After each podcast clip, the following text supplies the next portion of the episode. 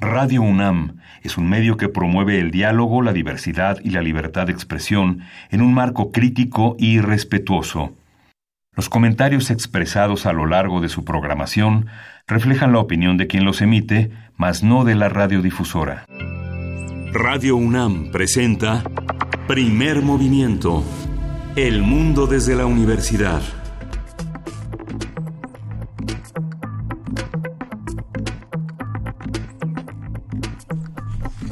Hola, buenos días. Hoy es 25 de septiembre y son las 7.05 de la mañana aquí en la Ciudad de México. Estamos en la cabina de Radio UNAM en primer movimiento. Berenice Camacho, buenos días, ¿cómo estás? Muy buenos días, pues sí, está todo listo. Buenos días, Miguel Ángel Quemain. Gracias por sintonizar Radio UNAM. Estamos, bueno, pues sí, iniciando este miércoles y pues, ¿qué decir? Agradecimientos no requeridos en Naciones Unidas. Donald Trump, en la cumbre de la ONU, felicitó al gobierno de México por el despliegue militar y la contención de personas migrantes en la frontera sur y norte de nuestro país. Él dijo, estamos trabajando de cerca con nuestros amigos en el hemisferio para mantener la integridad de fronteras y asegurar eh, y, bueno, y procurar la seguridad y prosperidad de nuestro pueblo.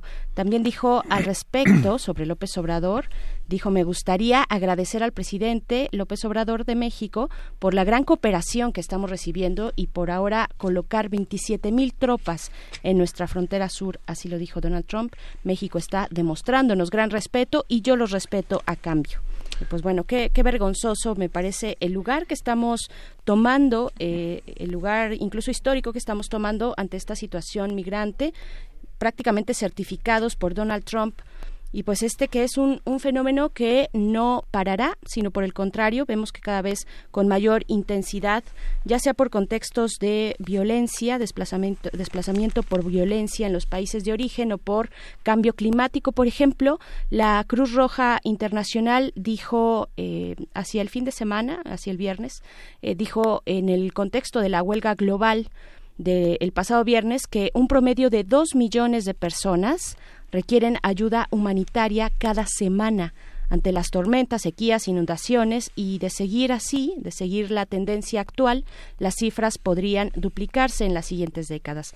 Entonces, bueno, pues ahí el panorama eh, migrante, estos agradecimientos por parte de Donald Trump, que yo creo aplica el no me ayudes, compadre, ¿no? Terrible publicidad la que da Donald Trump para nuestro país y bueno, no es gratuita, ¿no? Sí, es, es, es muy interesante cómo el presidente Donald Trump eh, eh, mueve sus fichas para colocarse en las primeras planas internacionales. Eh, esta en las primeras planas eh, de los periódicos nacionales se reproducen muchas de las eh, de los efectos que esta política internacional de Donald Trump eh, ha tenido. Esta visión con Boris Johnson para decir que el primer ministro no renunciará y que justamente se consolida su su posición frente al Brexit para el 31 de octubre es importante la descalificación de Nancy Pelosi que justamente la califica como una cacería de brujas y una basura. Y bueno en el panorama pues pone también a Bolsonaro. Es eh, interesante cómo arma sus fichas para consolidar una visión este de eh, América de nuevo como él lo, lo señala. Es interesante también los matices porque eh, justamente el embajador Christopher Landau es eh, una, una pieza interesante en este proceso. Ayer estuvo en la inauguración de los trabajos de las guías judiciales para la conducción de audiencias que se desarrolla aquí en la Ciudad de México y hablaba de una sociedad eh, que es importante tener un poder judicial independiente que sepa que puede ganarle un caso al Estado y además señaló, hizo una comparación con el mundo porfiriano, con el mundo de Porfirio Díaz, que tuvo un desarrollo, pero sin justicia, ¿no? que es, es, interesante que señale que un país eh, estable, próspero, no puede ser un país con esa percepción de la inseguridad, de la vulnerabilidad hacia los otros y hacia el poder, y que le parece que lo más importante para una sociedad es poder darle a su gente, a sus ciudadanos, justicia Todo esto lo señaló porque él dice que México no está solo en este proceso, que este sistema que amenaza a México desde la delincuencia transnacional, que tendrá el apoyo de Estados Unidos, que consolida una estrecha colaboración. Y bueno, es contrastante las declaraciones de Landó sobre esta percepción que el propio presidente López Obrador ha señalado en que no puede haber eh, una, una eh, no puede primar la, el desarrollo frente a la inseguridad, frente a la falta de democracia y justamente la percepción ciudadana sobre seguridad y la encuesta nacional de victimización y percepción sobre la inseguridad que realizó el INEGI marca una enorme cantidad de, percepciones eh, sobre los delitos más frecuentes por entidad. Eh, hay un registro muy interesante, el robo a transeúnte y a transporte público es la Ciudad de México es el tercer, el cuarto lugar, eh, sobre todo Baja California, Guanajuato y el Estado de México tienen los primeros lugares, en extorsión Sinaloa, Durango, Zacatecas y San Luis, en fraude Baja California Sur, Chihuahua, Coahuila, Nuevo León, Querétaro, Campeche Yucatán. Y es interesante porque en, el, en la encuesta hablan del costo del delito, cuánto gastaron los mexicanos en, en protegerse del delito y bueno, la cantidad que tiene es mayor a la suma de los presupuestos proyectados para 2020 de las Secretarías de Seguridad y Protección, de Marina, de Gobernación y de la Función Pública juntas. Es interesante reflexionar sobre estas cifras, que es una cifra récord que representa el 1.4 del porcentaje del Producto Interno Bruto. Así es, ya más adelante también tocaremos de nuevo el tema que ayer comentabas tú, Miguel Ángel, en la mesa, eh, acerca de la creación del Banco de ADN para uso forense que ya es una iniciativa que presentó la jefa de gobierno de la Ciudad de México ante el Congreso local. Vamos eh, más adelante a darle eh, pues un repaso a lo que significa, lo que implica, pero antes, antes saludamos a quienes nos sintonizan desde la Radio Universidad de Chihuahua. Muy buenos días, vamos a estar con ustedes pues de aquí y hasta las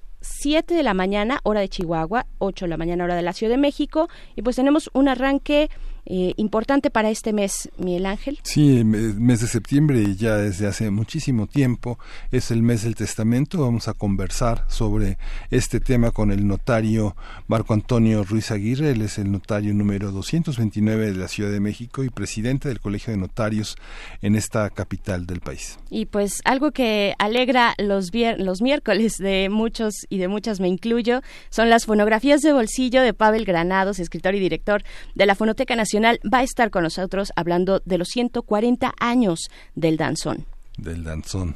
En el arte internacional tenemos la conferencia en la ONU sobre cambio climático que generó una información eh, récord en todo el mundo con muchísimos activistas, muchísimas acciones. Vamos a contar con el comentario del doctor Adrián Fernández, él es biólogo por la UAM, por la Universidad Autónoma Metropolitana, es director ejecutivo de la Fundación Iniciativa Climática de México. Y también después en nuestra nota nacional vamos a hablar de lo que está ocurriendo en Nuevo Laredo con este caso que se investiga por ejecución extrajudicial. Esto en el comentario de María Guadalupe Escobedo Conde, productora y conductora de noticieros, noticieros de la radio UAT eh, la radio de la Universidad Autónoma de Tamaulipas. Sí, y vamos a tener una mesa en la que vamos a hablar sobre el papel de la Comisión Nacional de los Derechos Humanos, que era antes, que es ahora este esta política que, eh, como dice el doctor eh, Héctor Fix Zamudio, está entre nosotros desde hace más de 200 años.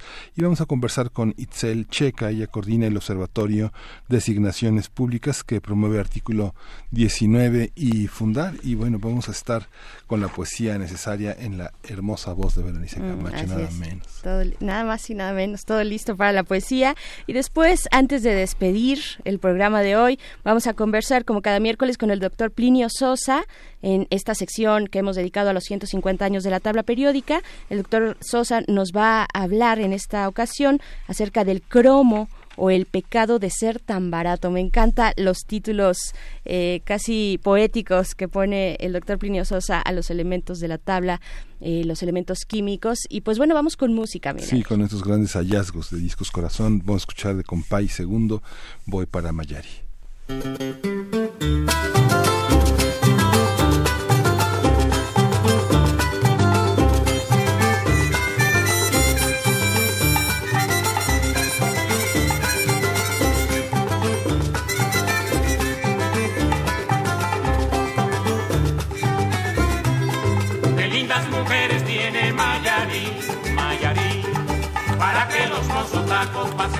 Por allí. Qué lindas mujeres tiene Mayarí, Mayarí, para que los mozos tacos pasen su rato por allí. No hay casualidad con las de guisa, no hay casualidad con las de guisa. Allí también son bonitas, pero en menor cantidad. Allí también son bonitas, pero en menor cantidad.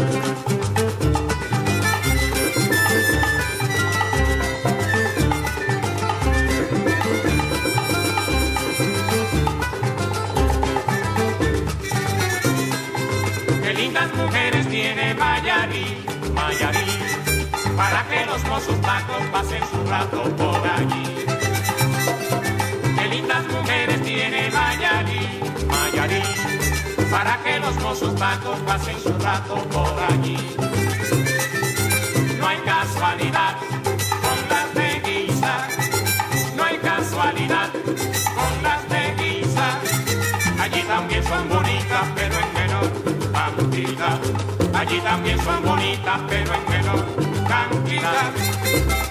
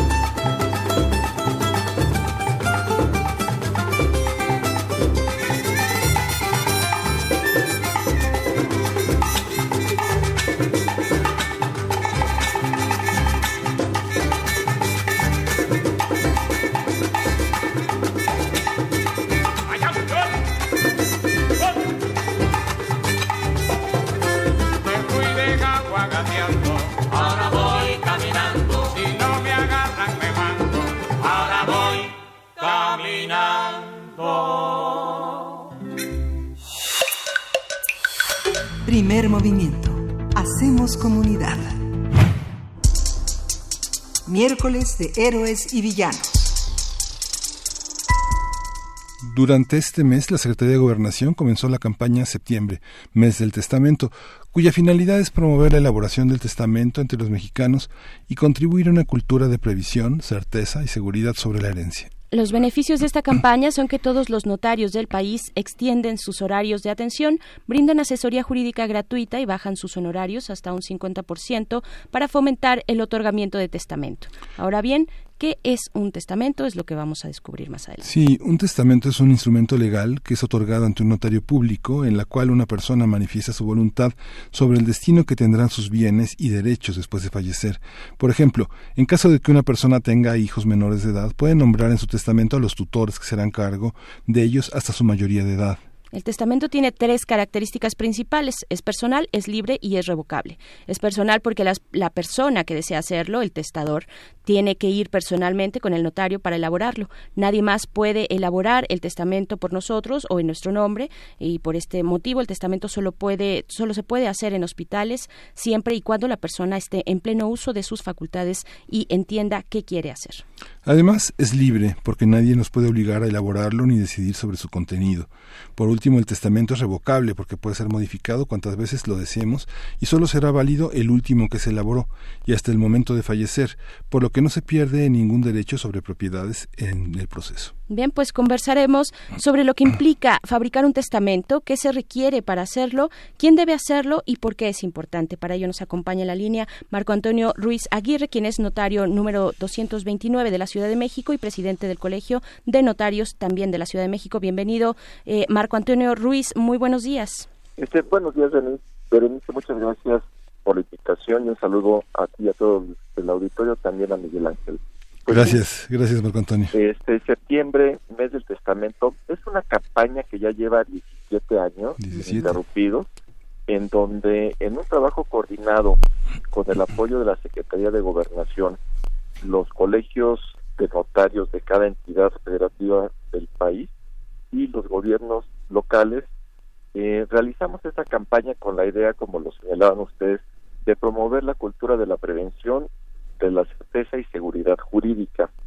Hacer un testamento es un acto de gran importancia, pero al mismo tiempo muy sencillo para otorgarlo. Basta simplemente que acudan también, como lo ha señalado, de manera personal, de una forma libre, autónoma, frente a un notario, con un documento de identificación oficial con fotografía. Ahí, eh, frente al notario, la persona que quiere otorgar su testamento externa su voluntad, eh, el notario la, la, la orienta, toda la asesoría y consultoría es gratuita, para que de una manera autónoma, en plena uso de facultades mentales y sobre todo en calma, puedan tomar la decisión de qué es lo que quieren hacer con sus bienes, con sus derechos, para después de su fallecimiento. Y también un contenido importante del testamento tiene que ver cuando existen menores de edad o bien mayores de edad con alguna discapacidad declarada judicialmente, el nombramiento de algún tutor que se encargará también del cuidado pues, de los bienes que pudieran llegar a recibir como consecuencia de la herencia, así como del cuidado de la persona. ¿Quién acude fundamentalmente a hacer testamentos en un mes como este? ¿Son las personas eh, que se orientan a revisar su propia situación eh, en, función de poner un orden en su vida? ¿Son las gentes con menores ingresos? ¿Son que cómo ha funcionado la campaña en este sentido frente a la población en relación a meses a los, a los demás meses del año? La campaña tiene un impacto positivo. Hace 17 años cuando inició esta campaña, por ejemplo, en la Ciudad de México, la media de la población en edad de otorgar testamento que acudía ante notario a otorgar un testamento era apenas del 9%. Actualmente ya se ha elevado esa, ese porcentaje al 20%, es decir, más del doble de las personas que tienen testamento hace 17 años ahora ya lo, lo tienen. La media nacional eh, fluctúa alrededor del 9% ambas ambos porcentajes siguen siendo todavía muy bajos. Y realmente acuden todo tipo de, personas. Hay un mayor porcentaje de mujeres que acuden cerca del 53% eh, que acuden son mujeres. Y en edades eh, desafortunadamente las personas que acuden a notar otorgar testamento normalmente son personas que tienen una edad de 50 años o más sin embargo, el testamento se puede otorgar desde los 16 años. Mm. Eh, existen algunos mitos en relación al del otorgamiento del testamento. Por ejemplo, si yo hago testamento es que me voy a, morir, o bien solamente las personas que tienen mucho dinero y propiedades son las que deben hacer testamento. Y esto es, y esto es falso. Eh, una persona cuando forma una familia, por ejemplo, que tiene hijos, es un, ese es el momento primer momento en el cual deben acudir a un notario para otorgar su testamento. Los padres ejercen la patria potestad, pero si llegan a faltar, eh, qué mejor que los mismos padres decidan sobre quién se va a quedar cuidado la persona y de los bienes de los hijos. Y así una serie de disposiciones. Y luego se da el otro extremo, que nos solicitan que acudamos a hospitales en algunas ocasiones ante una situación de urgencia y lamentablemente cuando llegamos ahí o la persona ya no está en condiciones de otorgar el testamento, está sedado, en fin, no se reúnen las condiciones de autonomía pues para poder otorgar ese testamento y desafortunadamente se corre el riesgo de fallecer intestado. El fallecimiento intestado pues trae una serie de problemas a la familia, hay una eh, se puede crear ciertos conflictos y además siempre un proceso en el que no ha habido testamento y que hay conflictos, va a ser más caro, tanto para la familia pues, como para el Estado, porque también la carga de los juzgados familiares se incrementa con esos trámites sucesorios en los que existe un conflicto. Eh, ¿Sobre qué otros bienes podemos hacer nuestro testamento, eh, Marco Antonio Ruiz? Bueno, eh, el testamento cobra vigencia exclusivamente al momento del fallecimiento. Es decir, cuando una persona fallece, ahí es cuando se explica el patrimonio que tuvo esa persona. De tal manera que cuando se otorga un testamento, una persona puede seguir adquiriendo bienes o incluso puede vender o disponer de los que ya, que ya tenga.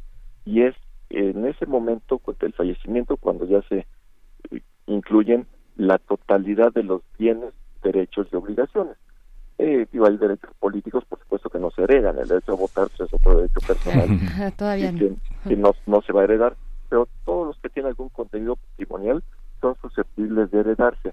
Y también eh, la pregunta es válida porque muchas personas piensan que para hacer testamento, hablando por ejemplo de propiedades de bienes raíces, es necesario esperarse hasta que se cuenten con las escrituras o cuando se adquieren derechos derivados de una sucesión, tramitar la sucesión.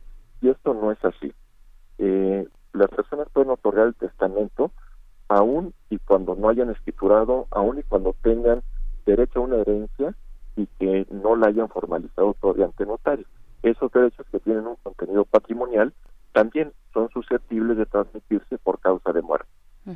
Claro. ¿Y qué tan, qué tan específicos debemos ser a la hora de, redactar nuestro testamento? Eh, ¿Ser muy amplios o muy ambiguos también generaría problemas en su experiencia? Este, el, el testamento al ser personalísimo eh, va a depender de la voluntad de cada, de cada persona. Y los notarios precisamente nos encargamos de dar esta asesoría y acompañamiento para que las personas tomen las decisiones. Y hay dos maneras de disponer de los bienes. De manera específica, es decir, asignar un bien concreto a una persona, eso se le llama legado. O bien eh, instituir herederos. Los herederos adquieren la totalidad de los bienes que existen al momento del fallecimiento y será entre ellos mismos como se pongan de acuerdo, ya sea para hacer una partición, es decir, una división entre ellos mismos, o bien que se como copropietarios de algunos bienes que luego no admiten una división.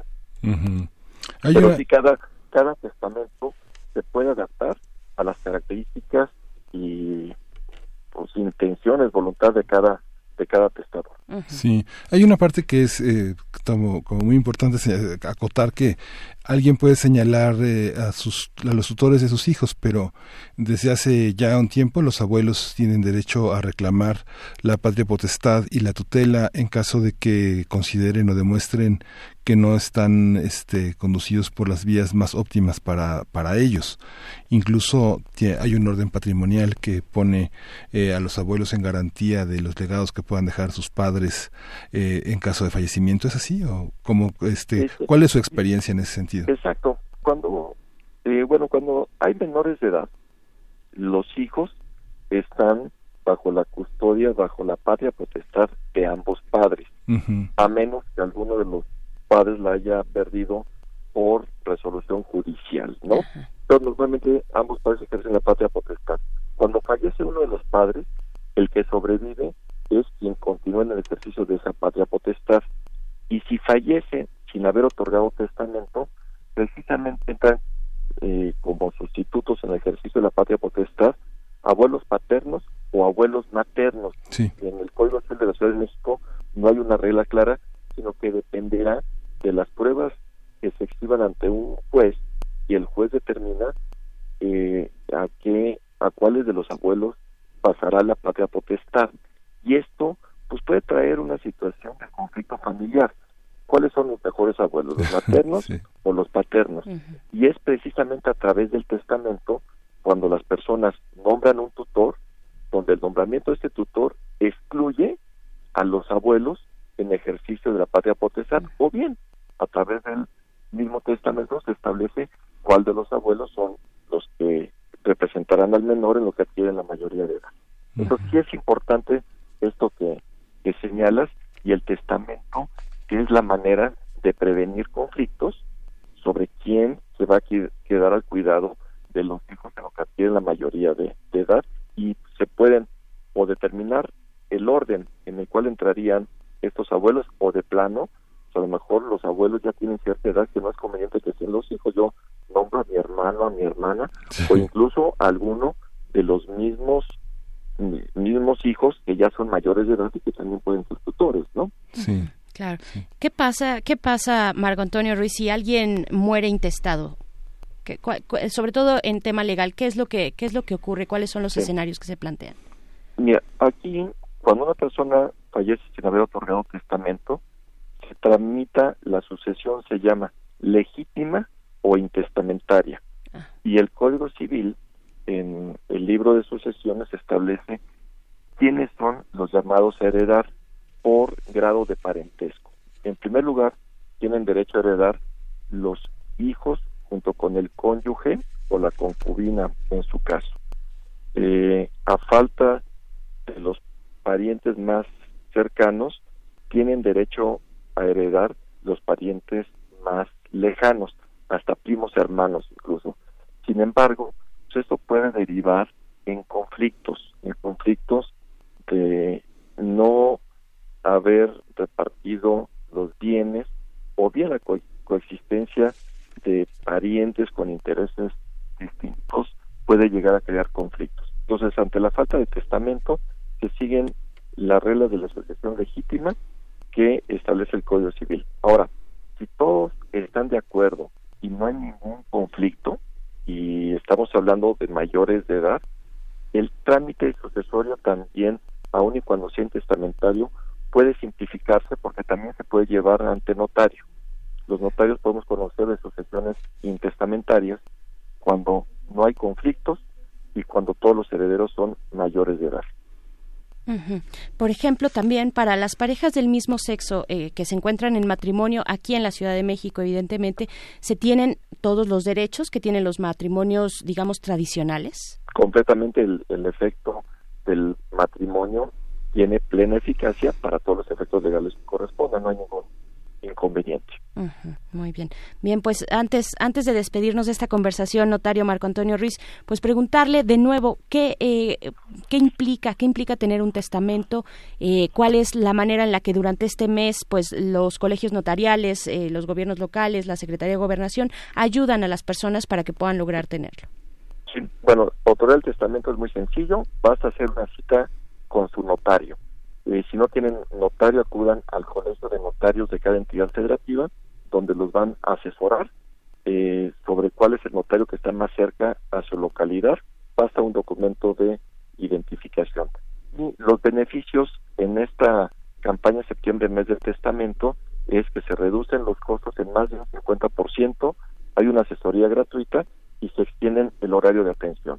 Y además eh, déjenme comentarles que en muchos de los estados, y, y yo me refiero en concreto a la Ciudad de México, por la gran afluencia que ha habido de personas que han acudido a notarías, se va a extender durante el mes de octubre todos estos mm. beneficios.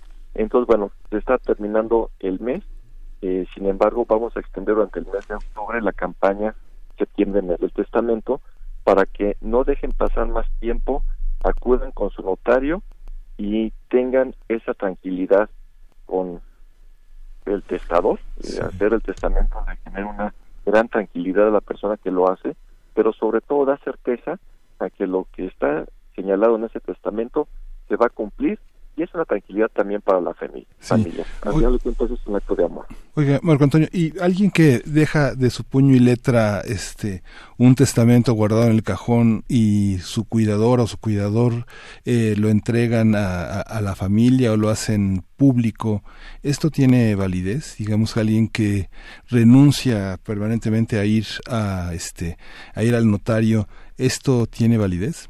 No, no tiene ninguna validez legal por la importancia y eh, para mi punto eh, desde mi punto de vista es el acto jurídico más importante que otorga una persona el testamento porque está disponiendo de todo su patrimonio contenido patrimonial extra patrimonial quedan plasmados en un documento.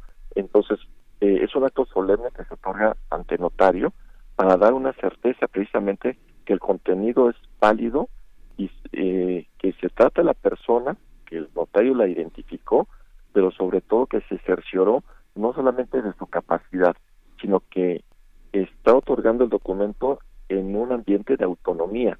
Imagínense, en un cuarto, en una persona convaleciente, acompañado de un hijo o de una hija, pues qué autonomía puede haber en la redacción de ese documento, ¿no? Puede haber una influencia y de ahí que esto no tiene ninguna ninguna validez. Oiga, Marco, y, y una, una pregunta, este, digamos, vivimos en un mundo en el que eh, los cuidados médicos o los cuidados eh, jurídicos pueden ser, el, el, el, usuario puede ser abandonado si no tiene dinero, ¿no? Si la mitad de un juicio se quedó sin dinero, pues los, los abogados lo abandonan, como lo hemos visto, o los hospitales lo, lo, lo, ponen afuera del hospital.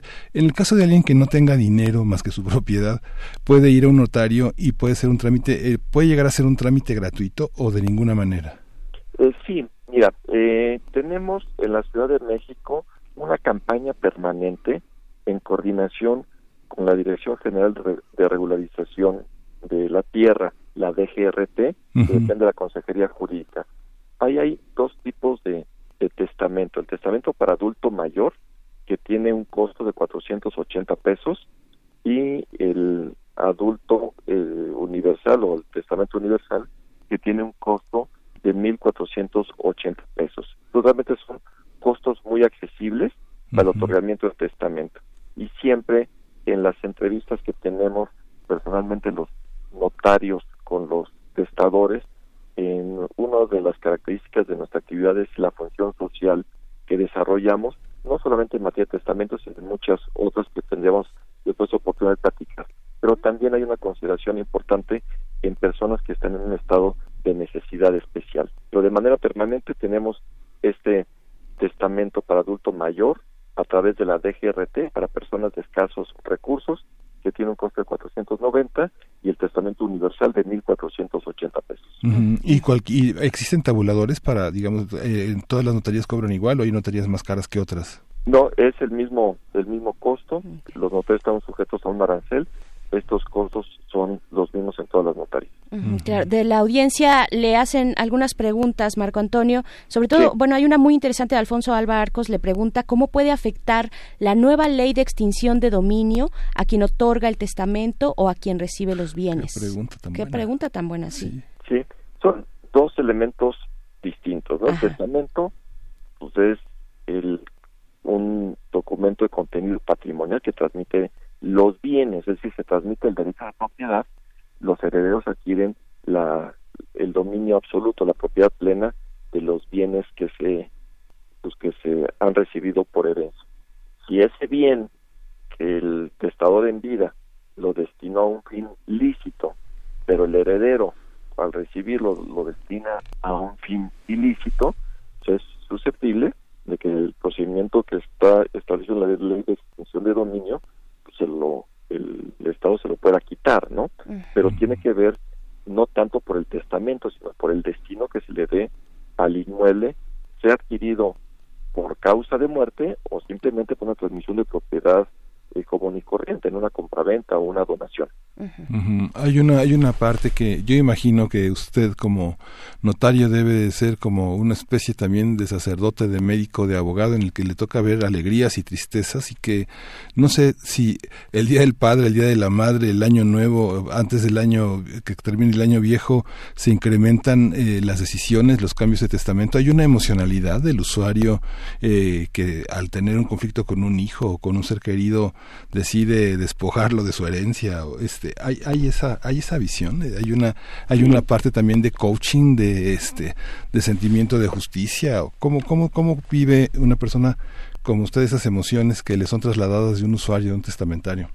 Sí, bueno, definitivamente hay muchos supuestos que llegan todos los días a la notaría, donde la trillada frase que la la realidad supera la, a la ficción, ¿no? Sí. Uh -huh. Y normalmente cuando las personas están más sensibles y acuden ante nosotros, tienen que ver con un proceso previo quirúrgico antes de recibir algún tratamiento quirúrgico. Las, independientemente de la edad, las personas acuden con el notario. Antes de realizar algún viaje, también son momentos en los que acuden con nosotros.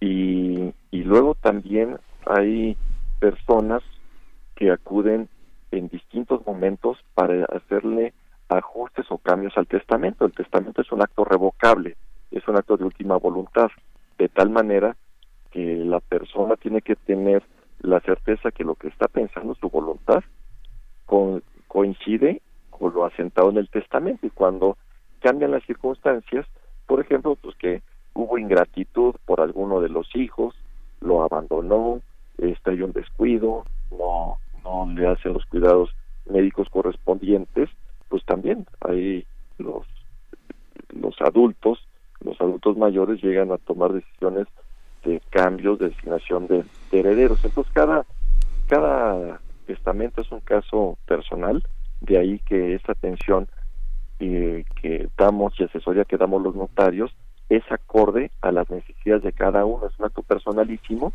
y en tal sentido es importante que acudan con su notario para recibir las asesorías en los distintos momentos, sea de alegría, sea momento en que una persona quiere una propiedad, que es un acto pues, de gran trascendencia patrimonial y en la vida personal y familiar de las personas, y hay otros casos de tristeza, ¿no? Que, que frente a un abandono o una ingratitud de los hijos, este, existen cambios en los testamentos. Eh, para que quede todavía más claro, acá eh, Carmen Valencia, Radio Escucha, le pregunta si ya una vez que una persona ha dejado su, su testamento, este ya no se puede impugnar, ya esa voluntad tiene que ser cumplida prácticamente a rajatabla, ¿no? Así es, precisamente el hecho que intervenga el notario eh, frente a un acto solemne, los notarios como peritos en derecho, como especialistas jurídicos, eh, mantenemos que se cumplan con todas las formalidades en el otorgamiento del testamento y que las disposiciones que están ahí contenidas estén pegadas a la ley, de tal manera que es muy difícil que proceda la impugnación de un testamento cuando sea otorgado ante notario. Entonces esto da certeza y seguridad jurídica a las personas. Acudan con un notario hacer el testamento. Muy bien. Y ya solo por último, los, eh, pues las maneras, las vías en las que nos podemos informar, algún número telefónico, una página del de, gobierno que se recomiende para informarnos un poco más. Sí, cómo no. En el caso del Colegio de Notarios de la Ciudad de México, la página es www.colegiodenotarios.org.mx www.colegiodenotarios.org.mx El teléfono del colegio en la Ciudad de México es el 55 55 11 18 19. Perfecto, 55 55 11 18 19. Es correcto. Perfecto, pues Marco Antonio Ruiz Aguirre, presidente del Colegio de Notarios de la Ciudad de México, agradecemos mucho esta conversación para la audiencia de Primer Movimiento. Muy buen día. gracias a ustedes por el espacio y que tengan un excelente día. Muchísimas gracias. Pues ya lo saben, septiembre y también se eh, cubre hasta, hasta octubre el mes del testamento. Miguel Ángel, vamos a ir con música. Sí, vamos a ir con música de Gran Sur. Vamos a brindar por el amor.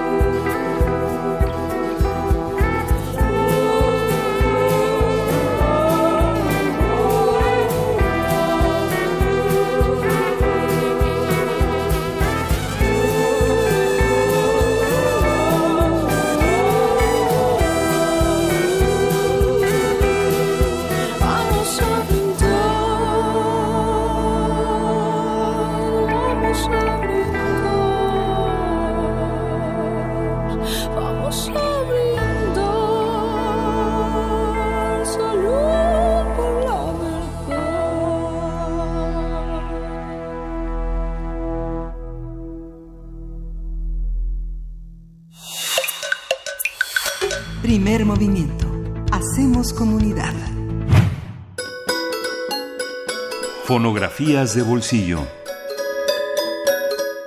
Es miércoles y ya se encuentra en cabina Pavel Granados, escritor y director de la Fonoteca Nacional, en esta ocasión para hablar de los 140 años del, del danzón. Qué rico para miércoles, Pavel, bienvenido. Hola, Bere, Miguel Ángel. Ya le había platicado hace tiempo, pero no quería dejar pasar eh, pues el año sin hablar de del danzón y quizá podamos hacer un pequeño recorrido en algunos miércoles porque se trata de un género que ha sobrevivido pese a todo. De pronto uno va a ciertos lugares, a Acapulco, a, a Veracruz naturalmente, pero igual, de igual modo en Yucatán, en Tlaxcala, en los centros eh, de las ciudades, de las capitales, siempre hay gente bailando danzón y aunque es un género cubano, realmente le hemos dado otro giro, nos ha dado identidad de algún modo también aquí en la ciudadela, en muchos lados, eh, no pasa de moda.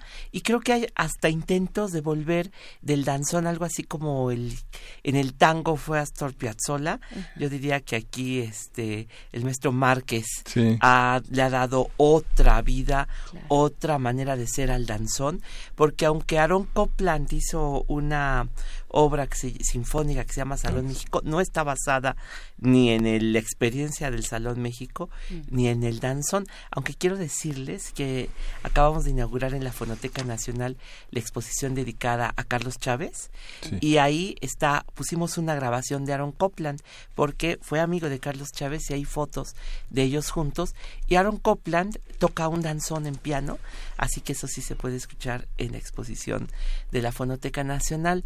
¿Cuándo nació el danzón? ¿Por qué se llama danzón?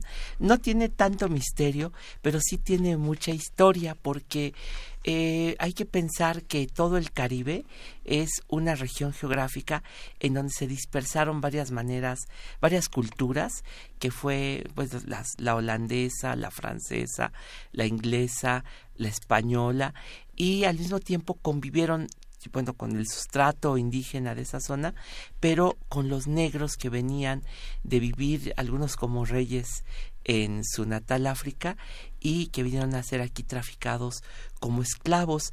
Eh, ¿Qué los unió? Es difícil, pero hay una teoría muy interesante. Jacqueline Rosman, una etnomusicóloga eh, de la Martinica, tiene un libro acerca de las danzas en, en, en, el, en el Caribe y nos cuenta, yo me entero ahí, de dos cosas para mí, bueno, absolutamente novedosas.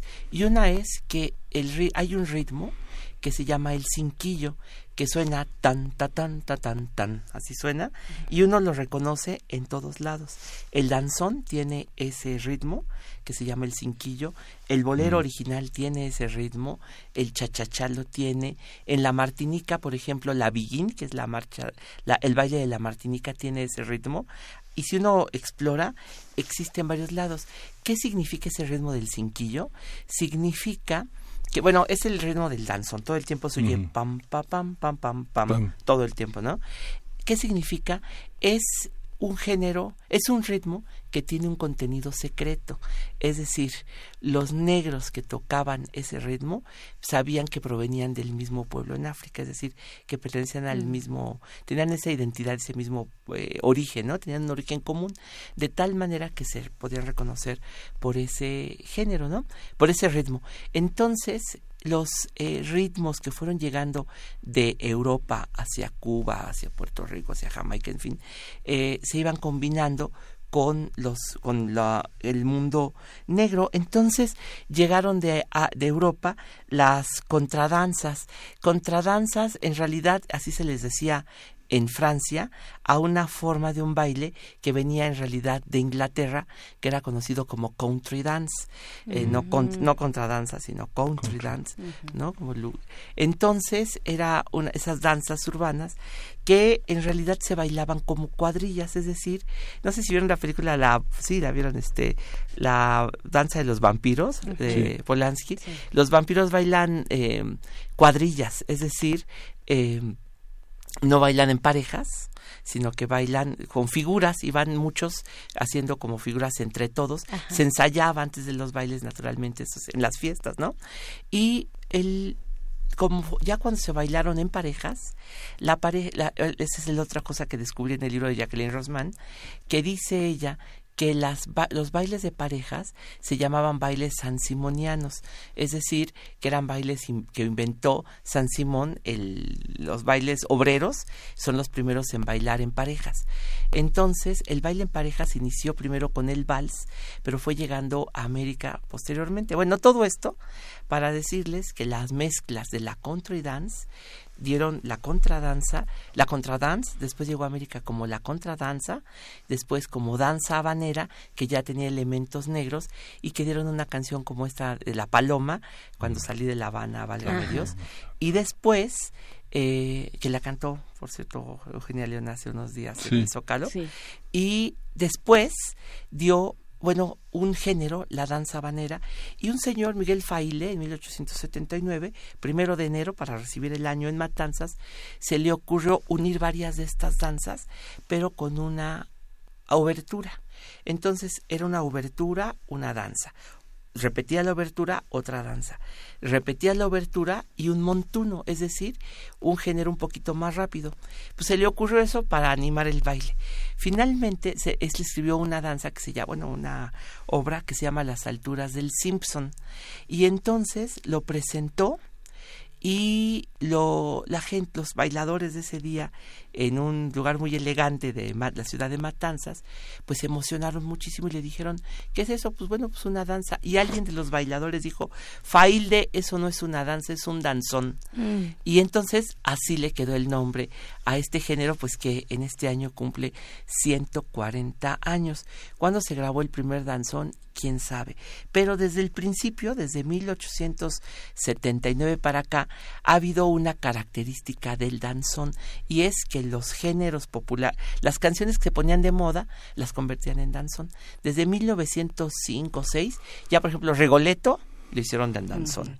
Eh, Agustín Lara hacía sus danzones de Lara, por ejemplo, con su orquesta, sus éxitos los convertía en danzón. Entonces, en el Salón México, en el Salón Riviera, en el Salón Colonia, los éxitos de canciones populares se convertían en danzón. Y fíjense que, por ejemplo, hubo danzones de Lara, ya y ahora las danzoneras tocan danzones de Lora. Hasta Alex Lora, sus canciones las ha convertido en danzones. De, pronto lo escucha, ajá, luego las escucha de pronto así, ¿no? Entonces, hay pues todo un, una pues una tradición enorme que además quiero decir otra cosa que originalmente los danzones se tocaban en charangas qué es eso de una charanga pues que las pequeñas orquestas tenían se tocaban con flauta transversa con violín y con piano, bueno, y con percusiones naturalmente. Entonces, esta primera se tocaba la obertura y el primer tema lo tocaba, por ejemplo, el violín. Después venía la obertura, que era todo el conjunto, y la segunda parte lo tocaba ya sea el piano o tocaba un violín. Poco a poco eso se fue transformando. En los años 20, ya en Cuba, por ejemplo, se tocaba a la manera del Dixie, es decir, con ya con influencia del jazz, de tal manera que ya no lo tocaba el violín, sino un clarinete o un trombón o un saxofón. Había, por ejemplo, Aniceto Díaz, era un músico mm, cubano, y él inventó, pues llegaba el teléfono, por ejemplo, y entonces él inventó un danzón que se llamaba teléfono a larga distancia. Se toca mucho, porque ¿en qué consiste? En que de pronto está tocando la orquesta y incluso cuando tocan las sinfónicas, de repente se oye una trompeta en otro lado, el trompetista se sale del, de, la orquesta. de la orquesta y se va por ahí a otro lado de la sala o del salón de baile y el tema con la trompeta se escucha a lo lejos. Ese fue la llegada del teléfono, bueno, de la, larga distancia. Y hace un solo, y es lo que llamamos en los salones el danzón floreado. El danzón floreado. Que es abierto y que es a larga distancia también. Y sabes también otro, hay muchas cosas, hay muchos secretos como este que tú dices, Miguel Ángel. Hay otro, por ejemplo, que las los compases se cuentan. Son ocho compases de introducción, son dieciséis compases del primer tema y los bailadores tienen que ir contando porque a veces las orquestas hacen falsos finales. Mm. No sé si se han dado cuenta y la gente sigue bailando y nada más los que no saben contar son los que se detienen y ahí se sabe cuando una pareja está así contando los, compases del danzón. Bueno, yo traje ahorita para empezar este recorrido por el danzón, traje un viejo, viejo fonograma que es de 1907. Como les decía, que los, em, que los danzones adaptaban eh, canciones de moda. En 1907 llegó la zarzuela, bueno, no, ya, la verdad es que la zarzuela es muy vieja, pero llegó un éxito de la zarzuela, uno de los éxitos legendarios de la zarzuela es La Gatita Blanca. En Cuba la cantó María Conesa y seguramente causó un gran éxito, así que La Gatita Blanca se adaptó a danzón y se grabó en un viejo, viejo disco bueno, tiene que 112 años, la orquesta de Enrique Peña, así se llamaba este señor, eh, cubano, y lo grabó, bueno, ese es el disco que ahora les traje. Oye, pero no me quiero despedir sin decirles que mañana en la Fonoteca Nacional va a ser eh, un concierto de arpa. Eh, Baltasar Juárez, arpista de la Orquesta Sinfónica Nacional, va a dar un concierto de arpa y el viernes vamos a tener los tamborileros de Tierra Caliente de fiesta en la Fonoteca Nacional. ojalá puedan estar con nosotros. Y está la exposición de Carlos Chávez, que hoy, en la otra parte de la exposición, se inaugura en el Museo Casa Estudio Diego Rivera. Son cuatro sedes de la exposición de Carlos Chávez y su relación con el arte, con Frida Kahlo, Diego Rivera Tamayo, eh, Covarrubias, Montenegro, va a estar hoy en la Casa Estudio. Frida, nos, Frida Saldívar nos recordaba de la película Danzón, que sí puso en evidencia un tránsito y una, y una tradición que viene de Veracruz. Hay un salón que es una catedral para todos los, para todos los accesos sociales. Eh, con que tengas 10 pesos, 20 pesos puedes entrar a bailar, que es el Salón Candela en Puente Alvarado número 10. Está formado desde las 5 de la tarde hasta las 10 de la noche, muchísima gente. Ah, que tiene unas parejas virtuales que son solo de baile, pero que es maravilloso. Solo se toma refresco como se cuenta eso en la película Danzón. Sí, exacto. Hagamos un recuento después, más adelante, de todos esos lugares también eh, icónicos, ¿no? También del baile y de la danza. Pues muchas gracias. Les invitamos a que visiten la Fonoteca Nacional, la, la, su sitio electrónico, fonotecanacional.gov.mx y se enteren de toda esta cartelera cultural. Eh, Pavel, muchísimas gracias. Nos salen corazones así de los ojos. Vamos a escuchar entonces La Gatita Blanca con la orquesta de Enrique Peña.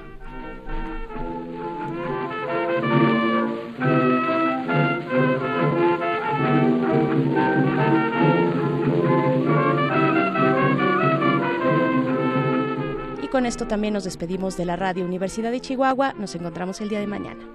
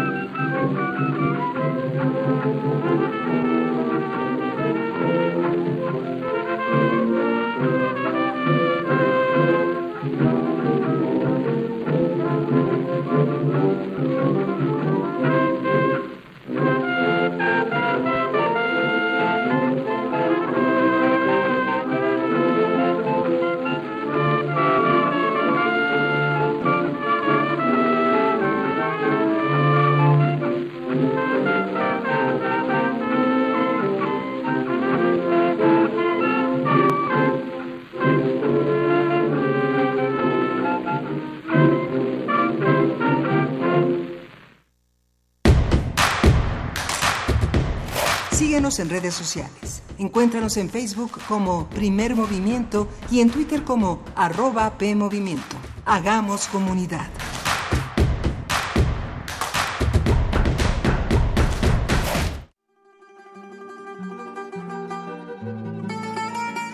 De Alcorcón a los Balcanes.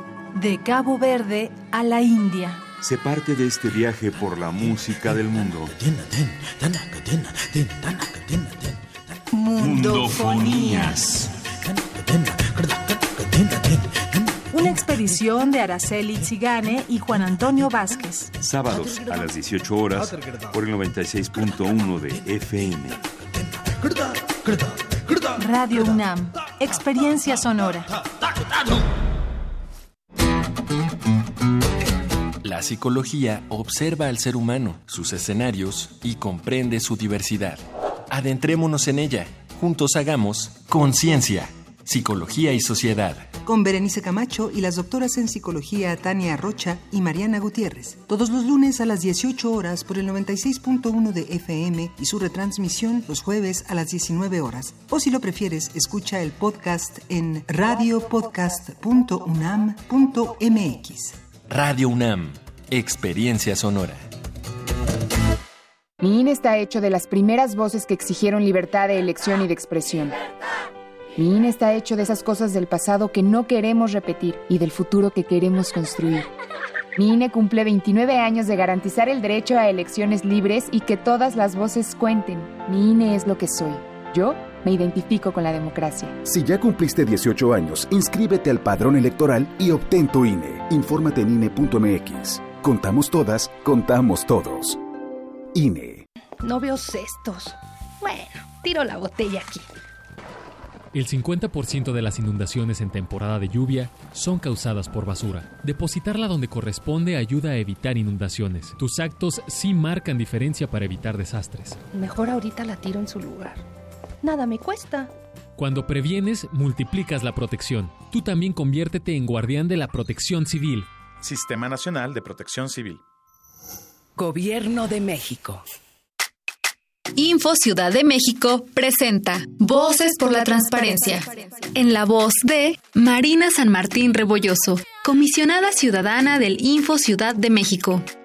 ¿Quieres saber sobre los servicios y trámites que ofrece la Ciudad de México? ¿Quieres enterarte de sus construcciones, transporte, espacios públicos, seguridad en tu colonia y más información que sea útil para ti? ¿Quieres conocer quiénes son tus autoridades, qué hacen y cuánto ganan? ¿A qué destinan los recursos públicos y cómo lo deciden? Si también te interesa estar al tanto de qué datos personales tiene el gobierno citadino sobre ti y deseas corregir alguno, si no quieres que tu celular, tu cuenta bancaria o el domicilio donde vives sea tratado por ellas sin tu consentimiento, puedes activar tus derechos de acceso a la información y de protección de datos personales preguntando a la institución capitalina de tu interés. Si no estás de acuerdo con la respuesta, puedes acudir ante el Info Ciudad de México, donde garantizamos tu derecho a saber y cuidamos tus datos personales. Infórmate y exige tus derechos.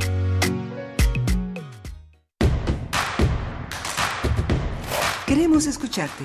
Llámanos al 55 36 43 39 y al 55 36 89 89. Primer movimiento. Hacemos comunidad.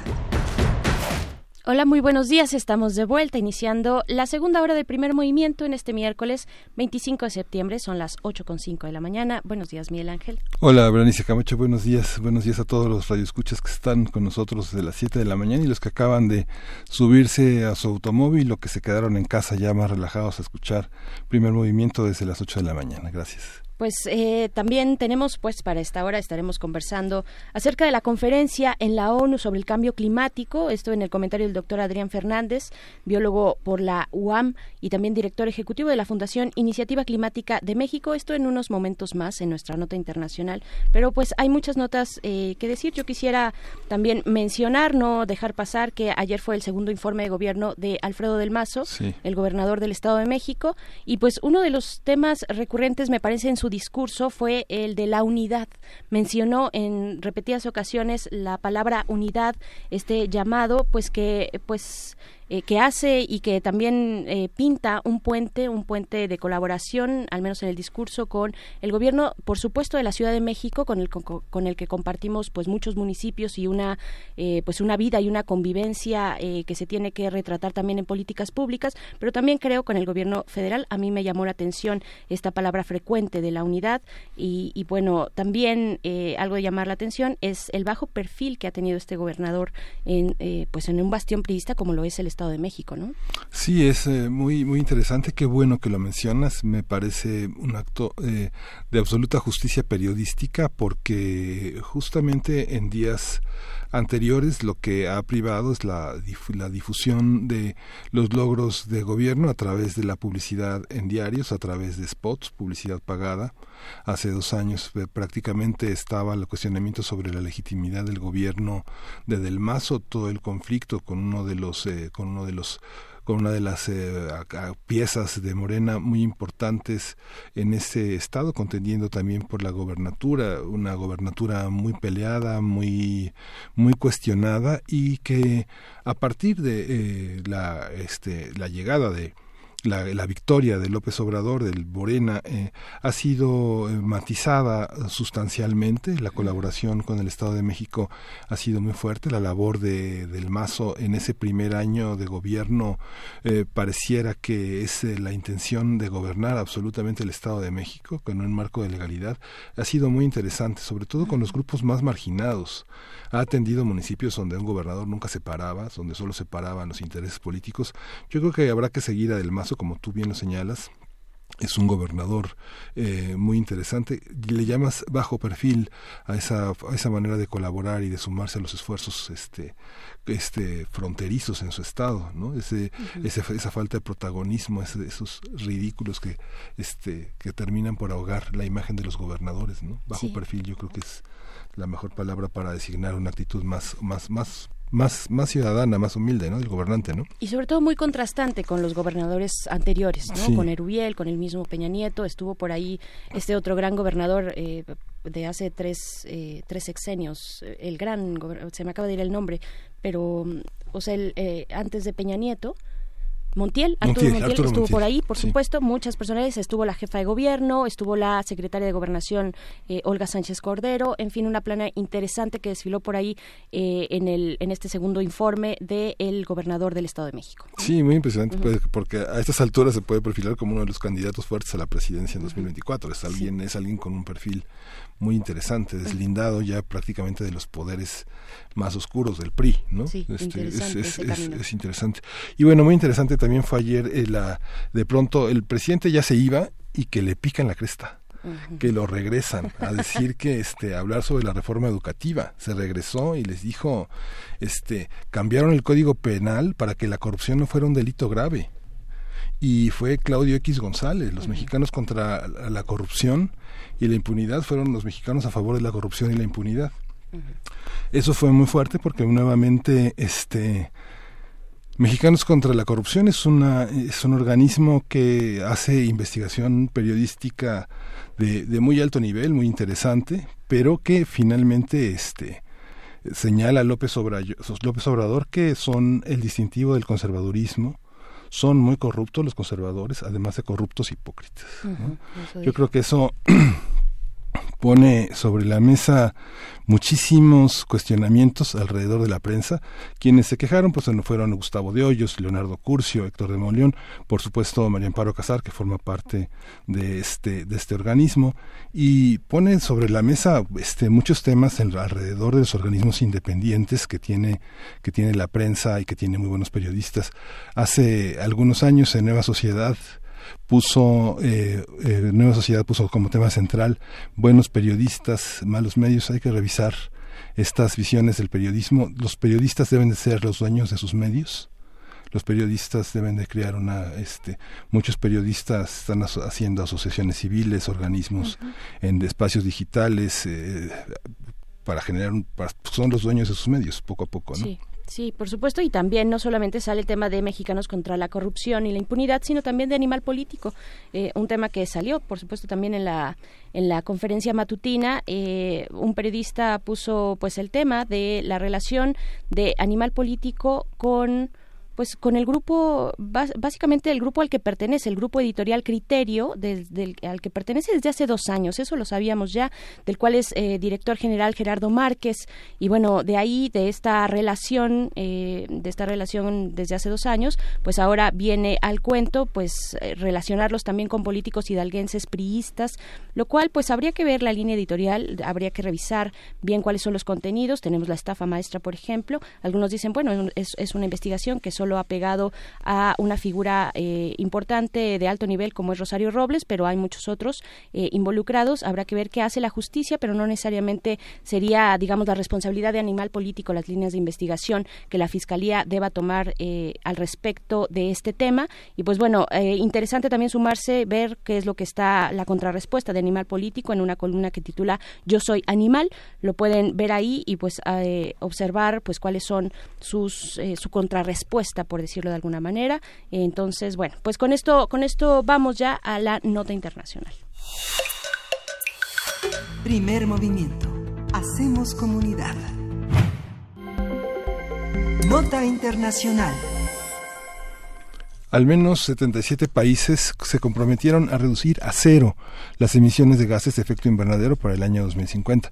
Este es uno de los acuerdos y anuncios que se dieron a conocer durante la cumbre climática de la ONU, que reunió en la ciudad de Nueva York a jefes de Estado y de Gobierno, empresas y representantes de la sociedad civil. Durante la cumbre sobre el cambio climático también se abordaron temas como el cumplimiento de los objetivos del Acuerdo de París, la transición de la economía gris a la economía verde, entre otros temas.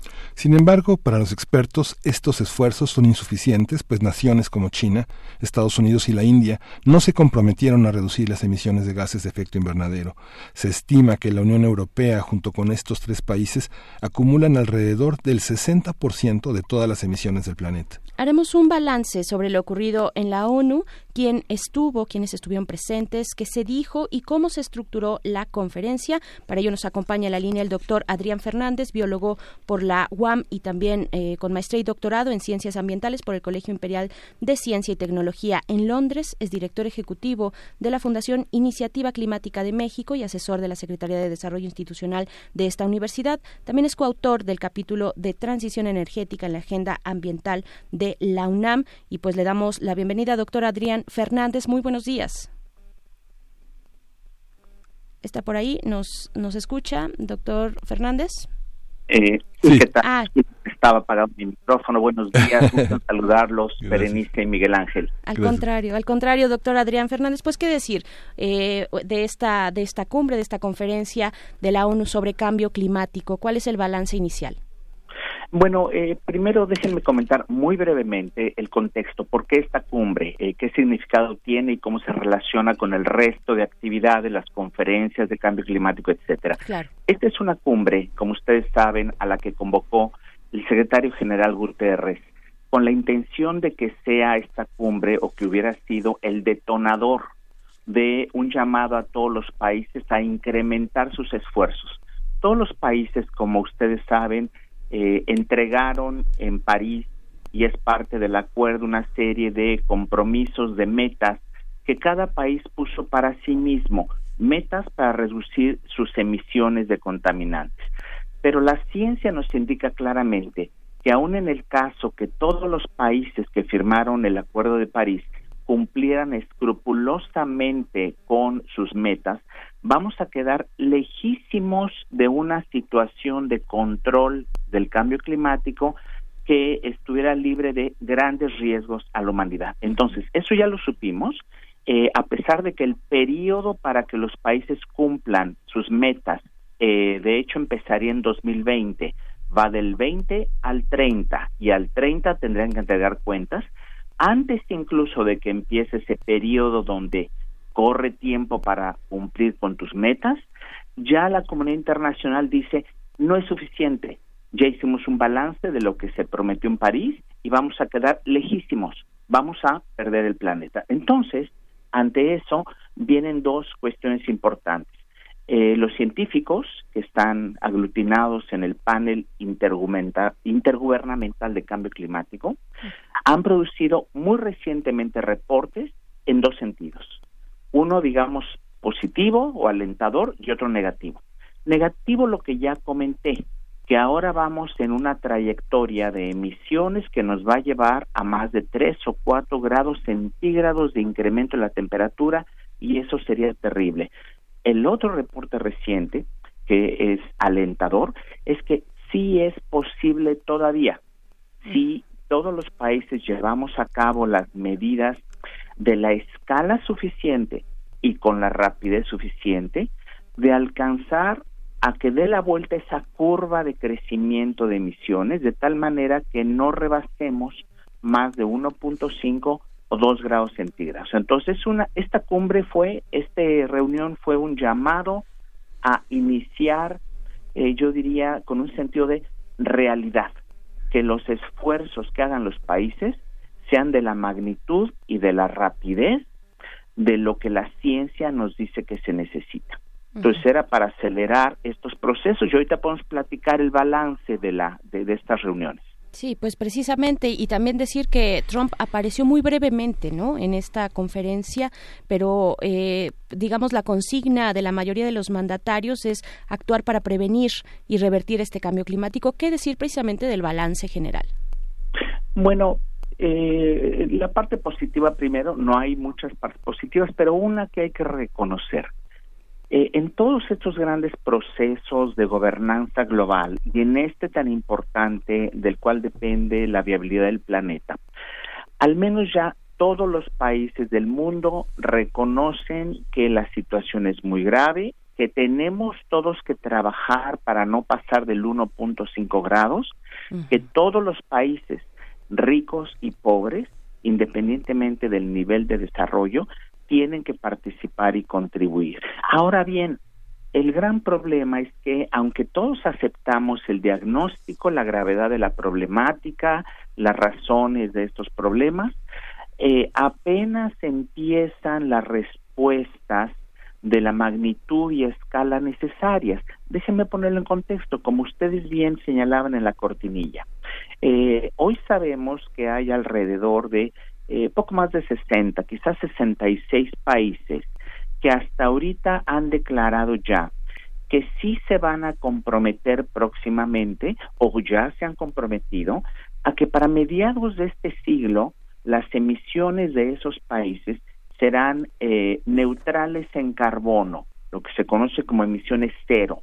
Esto significa que aunque tengan algunas emisiones que no se puedan evitar, tendrán mecanismos de compensación, por ejemplo, crecimiento de vegetación, para que de manera el balance, digamos, es que ya a partir de mediados de siglo, un número creciente de países ya no emitan eh, gases de efecto invernadero que están causando el calentamiento global. Bueno, esta meta tan ambiciosa, que sea neutralmente cero a mediados de siglo, es a donde tenemos que llegar todos los países, los cerca de 200 países, México también, por cierto. Entonces ahí tenemos que revisar, ese es el punto actual de la tarea de los países. Todos tenemos que revisar esas metas específicas que entregamos en París y que forman parte del acuerdo y se espera que en la reunión de Santiago de Chile que ocurrirá en diciembre de este año y sobre todo a más tardar en la reunión del próximo año en Glasgow, estas son las reuniones de las conferencias de las partes de la eh, de la Convención de Cambio Climático. Bueno, entonces se espera que a más tardar el año que entra, todos los países entreguen nuevos compromisos, como dicen, más ambiciosos, que hagan mucho más, pero no solo que lo prometan, sino que empiecen a transformar radicalmente la manera como producen y utilizan la energía, la manera como preservan sus bosques y selvas, la manera como nos movemos en las ciudades, la manera como utilizamos los recursos naturales. De ese tamaño es el reto. Otra tendencia interesantísima que está creciendo, pero necesitamos que se acelere, son los esfuerzos eh, llamados a nivel subnacional. Las conferencias de Naciones Unidas son entre países, entre gobiernos, digamos, nacionales, pero ya hace algunos años que empezó un movimiento y una participación complementaria muy importante y necesaria. Esto es, los estados y las grandes ciudades del mundo eh, también ya están desarrollando sus planes para lo que se conoce como descarbonizar la economía. Esto es para que no emitan emisiones de gas de efecto invernadero en estas ciudades, para que el transporte de la ciudad sea sustentable, para que generen su energía con fuentes renovables, etcétera, etcétera. En esta cumbre, la cuenta que se hizo es que ya hay más de 100, eh, digamos, gobiernos subnacionales en el mundo, que es un número pequeñísimo, por cierto, que ya también se comprometieron a esa meta de emisiones neutrales para el 2050. Grandes compañías, el sector privado también se empieza a movilizar. Ya hay 90 grandes compañías, muy, muy grandes, con operaciones de billones de dólares, que se han comprometido a la misma meta y tendrán que modernizar sus, sus este, operaciones, tener transporte eléctrico seguramente, generar su propia energía con renovables, etcétera, etcétera. Último sector que les comento que es importantísimo, el sector financiero. Los bancos y las agencias de financiamiento en el mundo tienen que comprometerse a dos cosas. Primero, que sus propias operaciones también no generen emisiones. Y lo otro, mucho más importante, ya no deberían de estar financiando ninguno de los bancos globales ni los grandes bancos privados las energías fósiles. Lo que se busca ahora es que vaya incrementándose el número de bancos que digan ya no voy a financiar en ninguna parte del mundo más plantas de generación eléctrica con carbón y después con gas tampoco y así sucesivamente. ¿Y la minería? Porque si no estaríamos siendo muy hipócritas eh, financiando lo que no debemos y pretendiendo que vamos a controlar el problema. Sí. ¿Y la minería, doctor? La minería es un tema eh, que en todo el mundo es controversial porque normalmente la minería eh, conlleva grandes impactos ambientales. La minería, como otras actividades, yo diría que tiene para fines ambientales dos tipos de problemas. Por un lado, varias de las actividades asociadas con la extracción de materiales, de minerales, conlleva en sí misma la emisión de gases de efecto invernadero. Pero lo que se conoce desde hace décadas es que muchas de las prácticas de minería eh, también llevan eh, eh, contaminación de mantos acuíferos, conllevan contaminación del suelo y luego además en muchos países, y México no está exento, eh, normalmente conllevan problemas con comunidades locales, afectación a comunidades indígenas y luego para colmo, eh, históricamente en países como México, las grandes compañías transnacionales han operado repartiendo, diría yo coloquialmente, migajas no solo a las comunidades locales, sino el tipo de impuestos o de beneficios que dejan al país sede de estas actividades es minúsculo comparado con eh, millones y millones de dólares que eh, se llevan a sus países este eh, de regreso. Eso se tiene que corregir en, en, en, varias partes, incluyendo México, y también, por supuesto, garantizar que no haya afectaciones al ambiente ni a las comunidades donde las actividades mineras se llevan a cabo. Y en estas metas, eh, doctor, que tienen los países, supongo aquellos países que tienen las posibilidades de generar eh, energías y tecnologías limpias para promover este cambio o esta descarbonización, por ejemplo, de la economía, en fin, ser cero emisiones, también me parece interesante tocar el punto de las relaciones entre países, entre los países más ricos y los más pobres, en el sentido de el manejo de residuos tóxicos, porque puede pasar, o no sé usted diga, eh, que, que, un país rico, digamos, un país desarrollado, pues diga, tenga sus palomitas, ¿no? Vaya palomeando y diga, bueno, pues nosotros estamos eh, corriendo en esta ruta, en esta ruta hacia el mediado de siglo, pero finalmente tal vez los residuos son aceptados por otros países mediante presiones, en fin, medio, mediante tratados que no necesariamente son muy justos. ¿Qué decir de esto? Eh, mira, Berenice, el razonamiento que planteaste es correcto y ocurre en varios temas.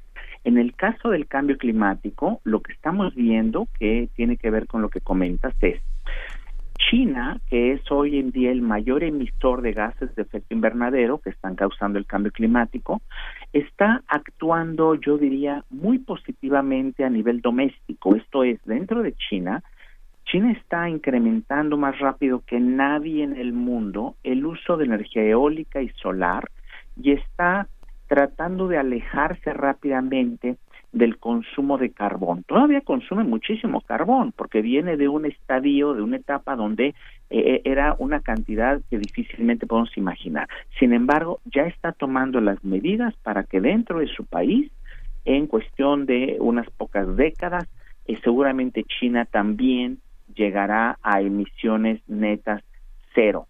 Ahora bien, hay otro gran problema, yo diría generado directamente por China. Eh, la economía china y el gobierno de China eh, tiene grandes recursos en, digamos, coloquialmente, ahorros por eh, la gran ventaja en el balance de exportación, importación, prácticamente con el resto del mundo. Entonces, diríamos coloquialmente, los chinos tienen en el colchón algunos trillones de dólares. ¿Qué están haciendo con esto? Como cualquier país o, o este, compañía que tenga grandes recursos, lo están invirtiendo. ¿Y en qué lo están invirtiendo? Eh, en varias cosas. Una cosa preocupante es que eh, los sistemas de financiamiento eh, chinos, el, el banco, digamos, de financiamiento en China, el más importante, está invirtiendo y financiando muchísima infraestructura en los países del sudeste asiático. y aquí eh, el problema es que está China financiando que se construyan muchas plantas de carbón en esos países. Entonces, ¿de qué nos sirve que China avance rápidamente a descarbonizar su propia economía si por otro lado invierte billones de dólares en financiarle a países del sudeste de Asia plantas de carbón cuando lo que el planeta necesita es que ya no quememos carbón. Y esto no es en una escala pequeña. Se estima que las inversiones de China en todos esos países del sudeste asiático pudieran generar si son eh, si no son las adecuadas si son hacia cuestiones que contaminan tantas emisiones contaminantes en las siguientes décadas como las que hoy genera China entonces sería absurdo sería una paradoja que perdiéramos la batalla aunque dentro de China se limpiara el país que el propio China financiara una, un desarrollo sucio en muchos otros países. Claro, y también, bueno, hablando ahora de nuestro país, pues qué decir de México, de esta actitud del gobierno mexicano, no asistió el presidente de la República, eh, sabemos que una de sus propuestas más importantes para la economía, pues es activar o reactivar eh, precisamente lo que tiene que ver con el, con el petróleo, con las refinerías y finalmente también con obtener energía de estas maneras eh, a partir de los gasoductos, es un tema reciente, en fin, ¿cómo calificar o cómo evaluar, digamos, qué podemos decir de la actitud de México frente a esta conferencia de la ONU sobre cambio climático? A ver, aquí tocas, eh, Berenice, varios temas importantísimos. A ver, primero, que ninguno de los principales países emisores y contaminantes, hablo de los 10 más importantes del mundo, estuvieron con una presencia importante aquí. Eso no nos consuela, ¿eh? Y por cierto, México es uno de los 10 mayores emisores del mundo.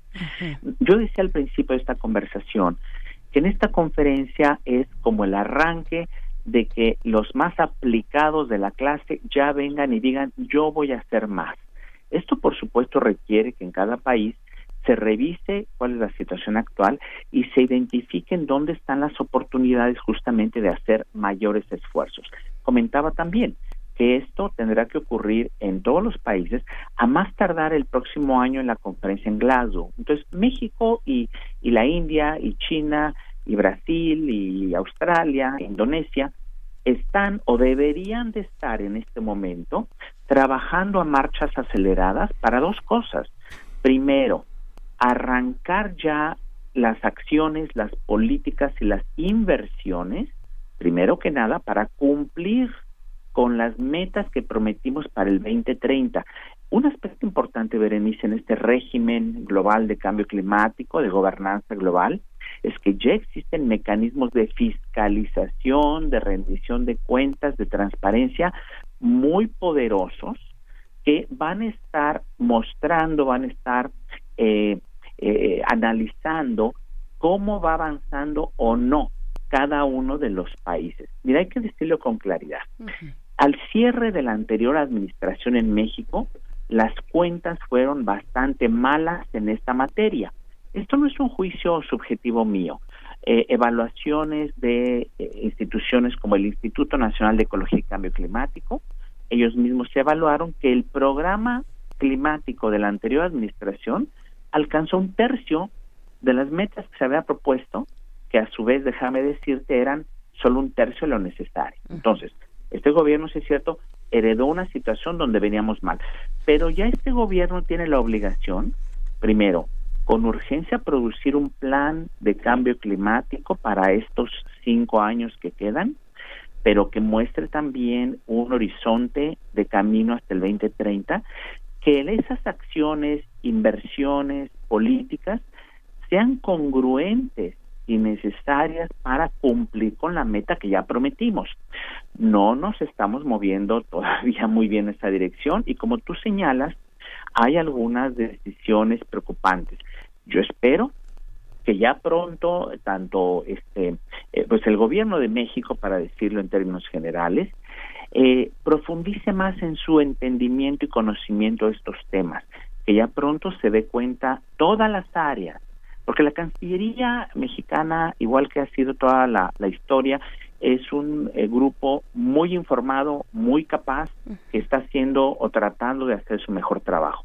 Pero la Cancillería mexicana no es responsable de las políticas de energía, de agricultura, de transporte, etcétera. Entonces, eh, algunas de las eh, señales que estamos recibiendo en México, como por ejemplo que se habían cancelado las subastas de energías renovables, que se quiere hacer una refinería, que este, se quiere extender la vida de plantas de generación eléctrica muy viejas que utilizan gas y que son muy ineficientes y que se quiere extender la vida nada más porque resulta que son de la Comisión Federal de Electricidad y quieren que esta compañía juegue un papel importante aunque produzca con mucha contaminación y aunque la manera como produce nos va a costar mucho más cara la electricidad. Bueno, entonces, en síntesis, no parece que vamos con las políticas adecuadas, pero yo confío en que pronto la misma Comisión Federal de Electricidad, la Secretaría de Energía, van a aprender, van a entender y van a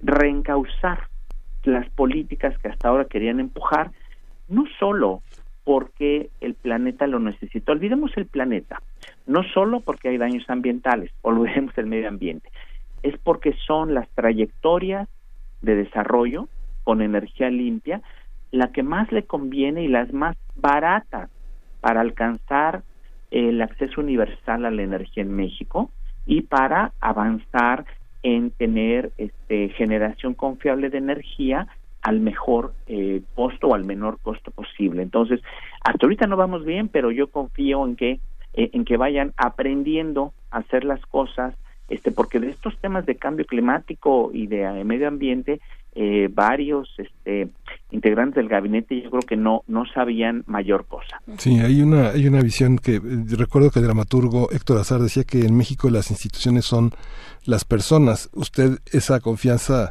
la basa como en esa en esa certeza de que las cabezas pueden cambiar de opinión no considera que de pronto esas visiones ante el desarrollo del país eh, son como especies de principios de acción sí tiene confianza en que esos principios de acción puedan metabolizarse de otra manera eh, eh, sí, Miguel Ángel, te voy a dar dos o tres ejemplos muy puntuales que hemos experimentado en México recientemente de cambios, yo diría favorables.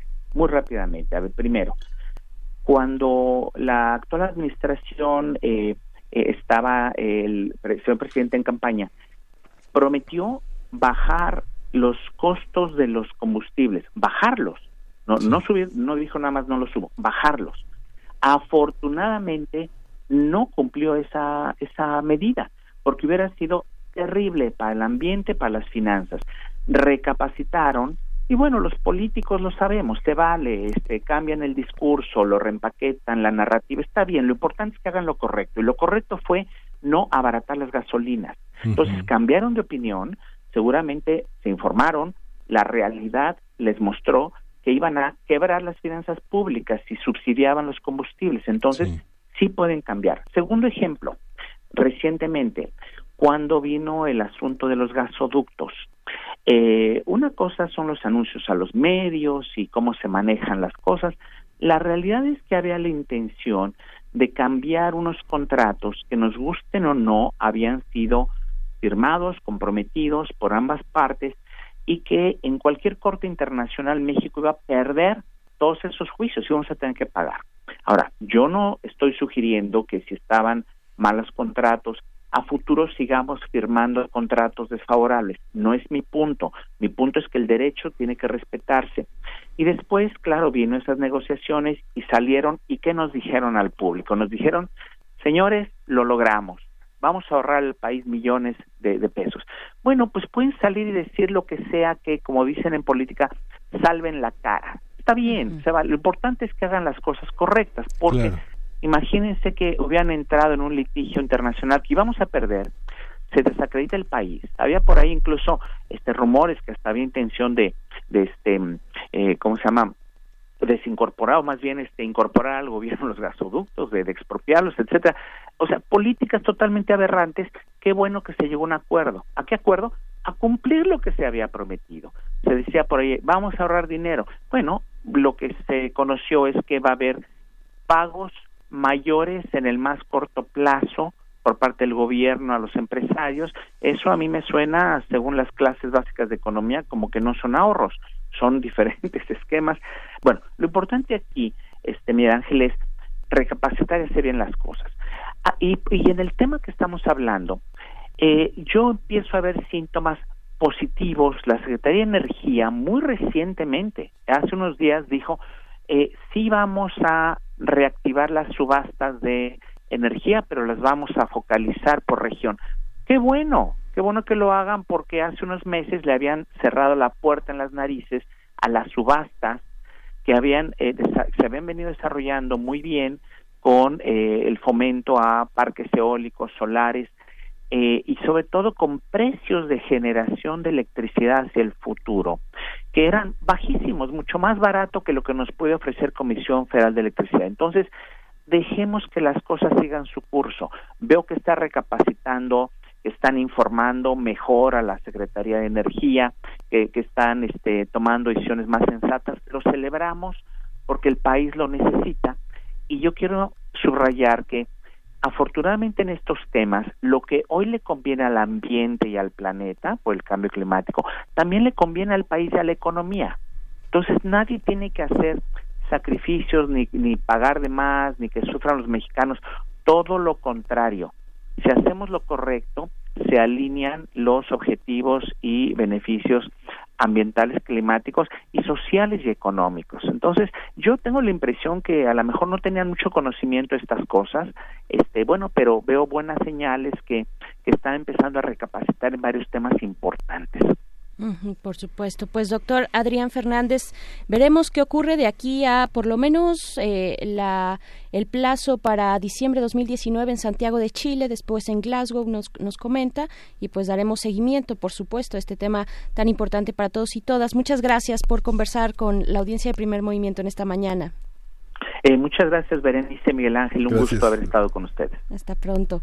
Bien, pues, uf, vamos a ir con música. Ay, híjole, ¿qué, cuánto, cuántos temas, ¿no? Se nos quedan en el, en el tintero y el tiempo nos rebasa. Vamos con música. Esto es de Placebo, esta banda londinense de finales del siglo pasado. La canción es Summer's Gone.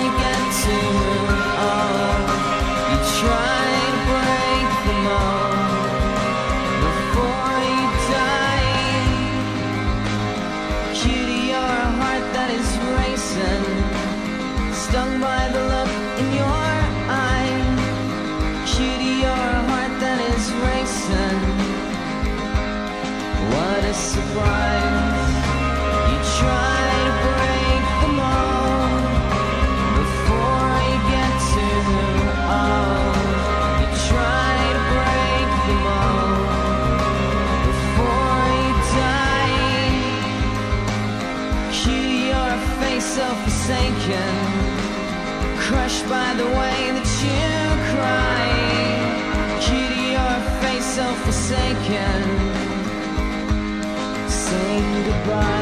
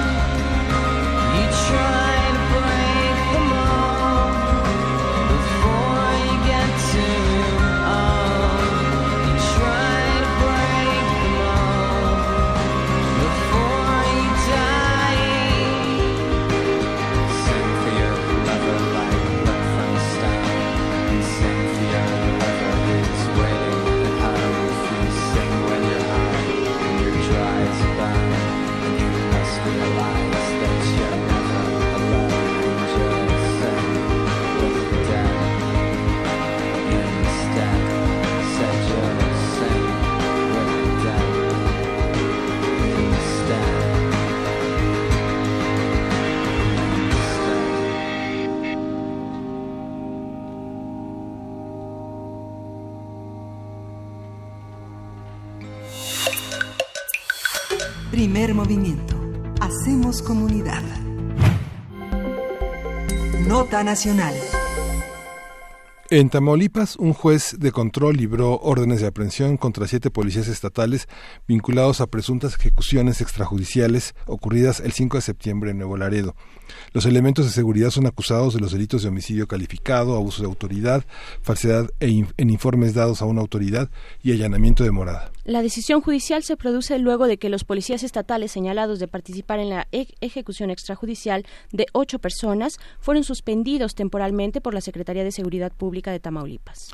El Comité de Derechos Humanos de Nuevo Laredo, apoyado en testigos y familiares de las víctimas, denunciaron que lo presentado por el gobierno del Estado como un presunto enfrentamiento en realidad fue una ejecución extrajudicial. Por este caso, la Comisión Nacional de Derechos Humanos también inició una investigación independiente y solicitó a las autoridades de Tamaulipas un informe sobre la actuación de los mandos policíacos que participaron en los hechos del 5 de septiembre. Vamos a hacer un análisis de lo que se ha dicho sobre estas ejecuciones, cómo han salido a la luz, qué implicaciones tienen y qué puede hacerse. Está con nosotros en la línea María Guadalupe Escobedo Conde. Ella es productora y conductora en noticieros de Radio UAT en la radio de la Universidad Autónoma de Tamaulipas. Le doy la bienvenida y nuestra gratitud por estar con nosotros en esta, en esta, en esta tarea. María Guadalupe, buenos días. ¿Qué tal Miguel Ángel? ¿Qué tal Berenice? Muy buenos días. Les saludo desde Ciudad Victoria, capital de Tamaulipas. Bueno, han, ya han dado un avance del contexto actual de lo que sucede y lo último es precisamente esto. A petición de la Procuraduría de Justicia en Tamaulipas se detuvo a seis policías quienes presuntamente habrían realizado la intervención de las viviendas dando muerte a estas ocho personas. Se les acusa de homicidio, abuso de autoridad, falsedad de información ante autoridades y allanamiento de morada. Hoy por la mañana, a través de redes sociales, compañeros policías estatales empezaron a difundir mensajes sobre su presunta inocencia y en defensa de estos elementos recién aprendidos. Pero bueno, con antelación te digo, en realidad acá eh, en Tamaulipas, como allá en el centro, sigue confuso el tema de estas presuntas ejecuciones extrajudiciales ocurridas en Nuevo Laredo, frontera de Tamaulipas con Estados Unidos. Recordemos, el evento ocurrió a principios de este mes, el 5 de septiembre, y este hecho continúa en investigación estatal, federal e incluso binacional, porque como se sabe, el gobernador solicitó la colaboración de agentes estadounidenses del FBI para esclarecer este hecho. El suceso habría ocurrido un par de días antes de la última visita del presidente López Obrador a Tamaulipas.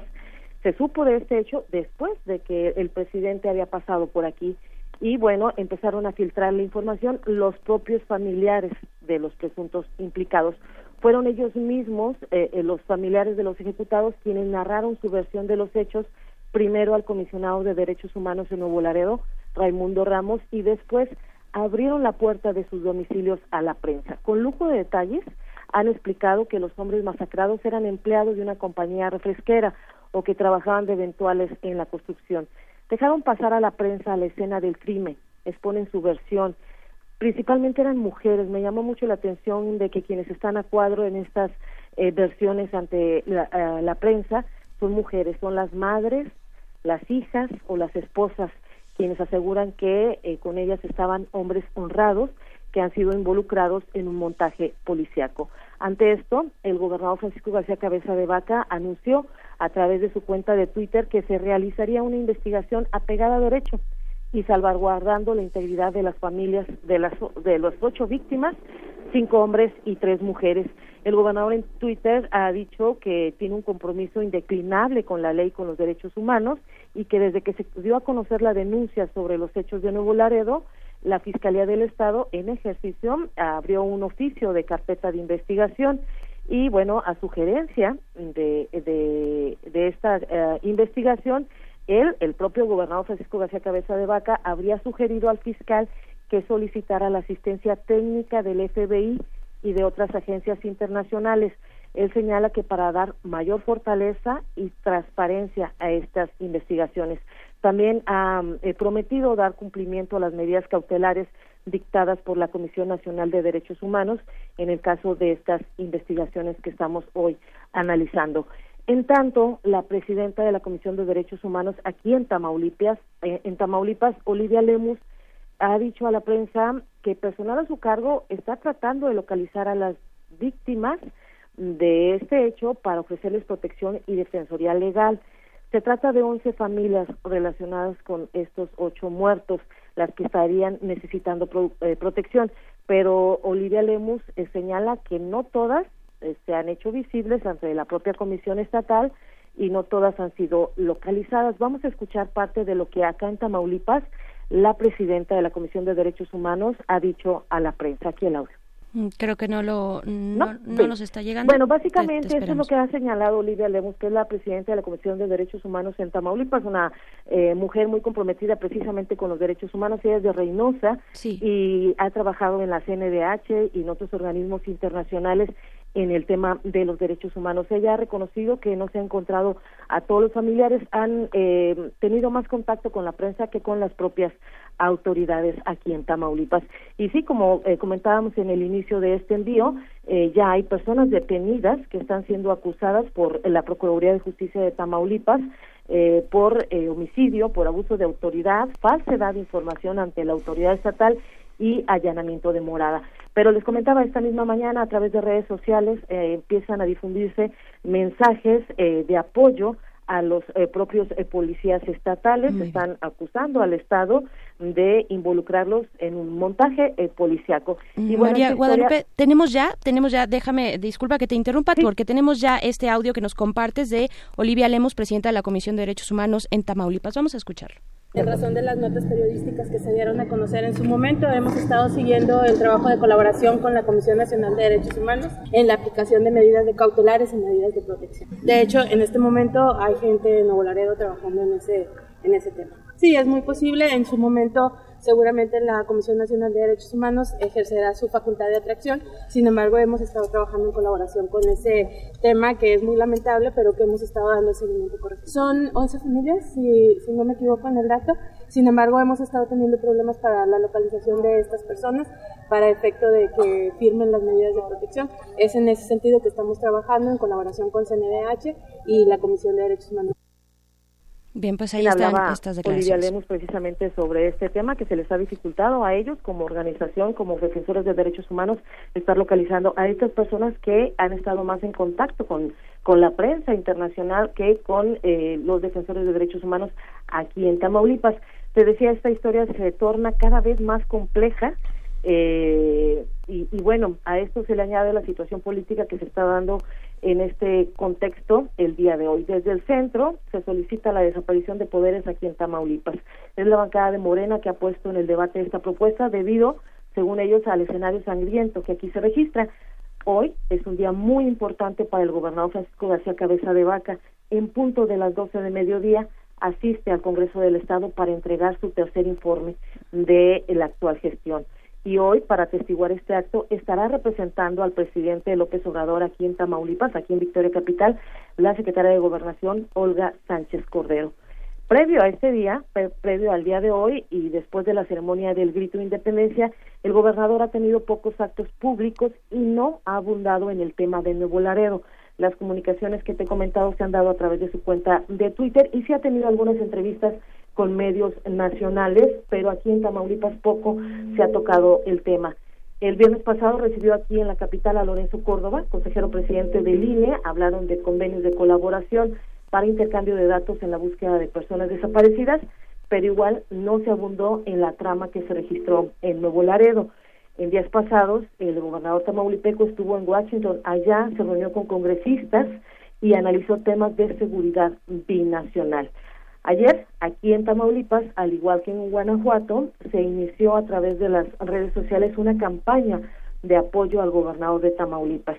Eh, primero fue el grupo de gobernadores panistas quien han hecho patente su respaldo al mandatario tamaulipeco y bueno, ahora a través de redes sociales el incentivo está de eh, apoyo al gobernador. Eh, el hashtag es yo con mi gobernador, es muy similar a lo que está ocurriendo en Guanajuato.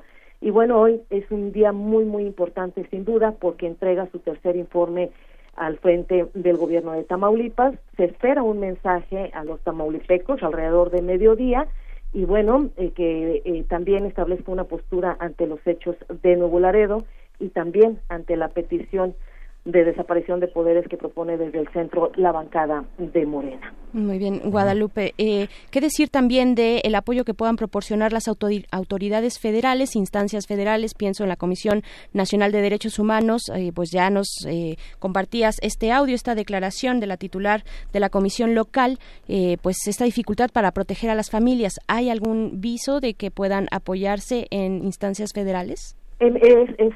Se, también se ha señalado ya en prensa local que desde ayer mismo eh, familiares de los de los de las víctimas de los muertos de Nuevo Laredo estarían ya en la capital del país mm. eh, buscando eh, atención mm, directamente en las instalaciones de la NDH allá en la Ciudad de México eso es lo que se ha comentado también el día de hoy eh, después de que aquí mismo la, la titular de Derechos Humanos en Tamaulipas pues señalaba que no los localizaba, que no todos estaban acercándose a esta comisión al ente estatal, sino al federal. Bien, y por último, antes de despedirte y bueno, agradecerte muchísimo este reporte tan completo que nos compartes, María Guadalupe, eh, pues, ¿qué, ¿qué, pasa con la, con la sociedad? ¿Cómo, ¿Cómo se ha recibido esta noticia? Es muy duro volver a hablar de ejecuciones extrajudiciales. Eh, de por sí ya el clima en Tamaulipas es muy complicado, pero ¿qué decir de este caso en particular? ¿Cómo lo recibe la sociedad? Eh, mira, eh, muy polarizado el tema. Eh, por supuesto, eh, como todos los, los, hechos sangrientos que se han registrado en, en nuestra entidad, eh, es confusa la información, es también desatinos de las propias autoridades en cuanto a las investigaciones. Cuando surgió este caso, desde el principio aquí se hablaba de un montaje. desde el principio aquí se exponía que había un mal manejo de este hecho eh, sin embargo, la autoridad dejó correr un poco los días hasta que, eh, bueno, aparece una eh, cierta intervención federal y entonces ya se reacciona un poco ante este hecho, pero pues sí, definitivamente todavía estamos hablando de presuntas ejecuciones extrajudiciales, en nada una investigación que ya de por sentada que podamos hablar de que haya sido un hecho o como un montaje o, un hecho que lamentablemente también debemos decirlo y debemos eh, eh, tocar el tema, pues es eh, de los que se han dado últimamente aquí en, nuestra entidad, unas rencillas entre grupos del crimen que también hacen manejos de escena similares, pues para tener otra intención, ¿no? principalmente mediática, señalar que, que el foco podría estar en el Estado y no en ellos por supuesto, y bueno, ahí está eh, en, el, en, la discusión, en el centro, iniciando apenas este proceso judicial con esta noticia de que el juez de control liberó órdenes de aprehensión contra siete de los policías eh, que están imputados, por lo menos imputados en estas presuntas ejecuciones extrajudiciales, y también, por otro lado, el eh, tercer informe de gobierno del gobernador García Cabeza de Vaca, pues estaremos pendientes, atentos a lo que pueda salir y surgir de esta, de esta nota. Te agradecemos mucho mucho María Guadalupe Escobedo, Conde, y pues un abrazo hasta allá, hasta Ciudad Victoria y a la Radio Universidad Autónoma de Tamaulipas. Muchas gracias. Muchísimas gracias, Miguel Ángel. Buen día, Berenice. Hasta la próxima. Buen día y el tema de la disolución de poderes. ¿Qué tema? Así es, pues bueno, complejo, complicado volver a escuchar esta cuestión de ejecuciones extrajudiciales, como bien lo dice María Guadalupe, pues es un tema que está investigándose, no hay nada todavía en firme, eso lo tiene que determinar la autoridad judicial y pues vamos a ir con música, vamos a ir con esto de Duke Ellington. De Duke Ellington vamos a escuchar, escuchar Jack de.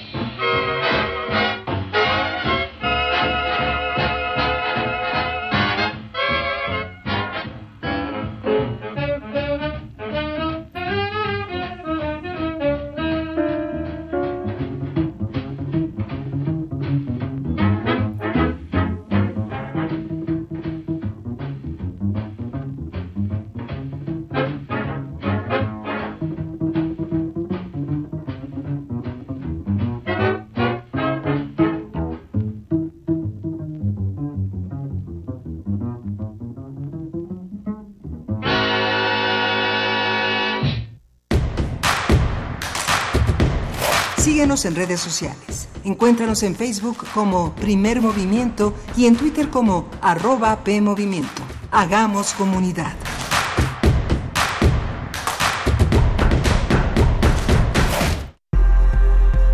La lucha por la equidad de género se consigue por varios frentes, desde las ideas y denuncias del feminismo hasta la deconstrucción de la masculinidad. Entre hombres, México, un espacio radiofónico para cuestionar la imagen que tenemos acerca de lo que consideramos masculino. De lunes a viernes a las 6.50 horas, retransmisión a las 15 horas por el 860 de AM y a las 6.30 horas con retransmisión a las 17 horas por el 96.1 de FM. Para poder corregir, primero hay que reconocer. Radio UNAM Experiencia sonora.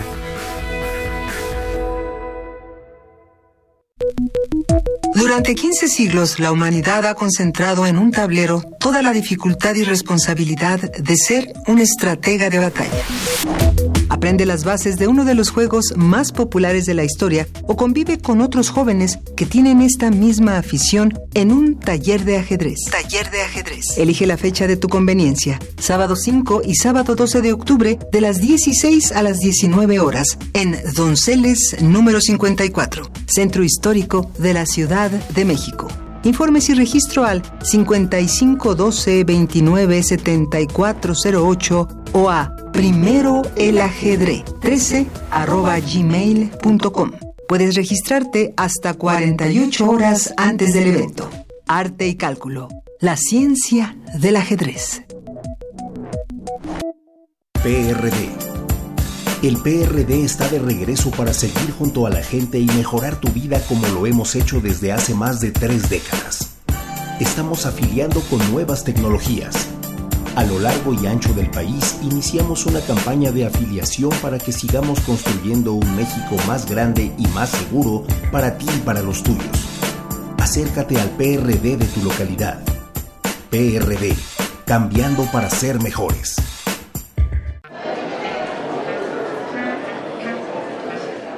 Historia de la literatura. Concepción del arte. Idealismo revolucionario. Amores fugitivos. Conferencias magistrales. Creadores escénicos. Descontentos sociales. Clases inolvidables. En más de 100 años. ¿Cuántos recuerdos no han circulado por los pasillos de la Facultad de Filosofía y Letras? Eureka. Un programa con Filo, Sofía y Letras. Escúchalo todos los lunes a las 16 horas por el 96.1 de FM.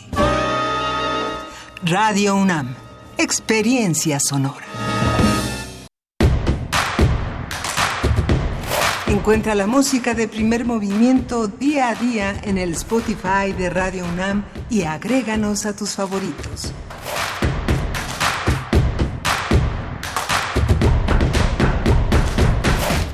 Hola, buenos días. Hoy es eh, miércoles 25 de septiembre. Estamos a la, en la tercera hora de primer movimiento y son las 9.03 de la mañana. Estamos en Radio UNAM. Berenice Camacho, buenos días. Hola, Miguel Ángel Quemain. Pues bueno, leemos, leemos algunos comentarios que eh, nos comparten en redes sociales nuestros radioescuchas. Dice Esther Chivis acerca del tema de la cumbre en la ONU por el cambio climático, bueno, de esta conferencia por el cambio climático en el contexto de la ONU. Dice Esther Chivis, China ha devastado los Himalaya eh, la mesa, la meseta tibetana, el cual es una región que regula los climas del planeta. También nos dice por aquí de de Trujillo, programas de acción políticas e inversiones van para abajo en México y de no ser eh, y, debe ser no solo del gobierno sino también la población en general. Estamos de acuerdo eh, de Gide. También Xochitl nos dice en California la ley del expresidente del Senado Kevin de León se aprobó en 2018 para que opere el Estado con energías renovables 100% para el 2045. Que nuestro México siga esa dirección. Pues sí, hay que hacer todos los esfuerzos. Es interesante en esta conversación que tuvimos sobre la conferencia de la ONU sobre cambio climático con el doctor Adrián Fernández, pues la participación, la responsabilidad de las empresas en este contexto de la cumbre del cambio climático, pues Amazon, por ejemplo, una de las empresas más importantes eh, del mundo, más grandes, un emporio muy importante, pues genera, genera eh, pues un nivel importante de, contaminantes en, en, sus distintas transacciones, en sus recorridos, y, e informó Amazon, informó que realizarán cambios importantes en sus prácticas para favorecer eh, pues con estos al clima, con por lo menos medidas de transportes, transportes de cero emisiones. Pues hay que seguirles la pista y hay que ver que efectivamente cumplan y, y si no, pues sancionar también como, la, como, como, sociedad a estas empresas que, que no cumplan estas, estos lineamientos que ellas mismas se proponen además, porque puede ser muy oportuno salir eh, pues a los medios y dar estas declaraciones, asegurar estas nuevas medidas, eh, pues como una manera de oportunismo político también, ¿no? Eh, empresas, varias de ellas, entre ellas Amazon, se lanzaron a declarar pues que reducirán sus emisiones de manera importante. Entonces, pues pues hay que seguirles la pista, Miguel Ángel. Sí, vale mucho la pena seguirles eh, la pista a todos estos elementos. En la, en la hora anterior mencionaba lo del, eh, los señalamientos del presidente de la, en la conferencia mañanera de ayer. Vale la pena también seguir el sitio Mexicanos contra la Corrupción porque sí hay una serie de investigaciones que vale la pena comparar con eh, en estos años de Mexicanos contra la corrupción, contra las propias investigaciones que han hecho muchos medios, muchos grandes diarios y muchas televisoras. Vale la pena comparar el trabajo de que muchos periodistas han sido valorados en, organismos de investigación.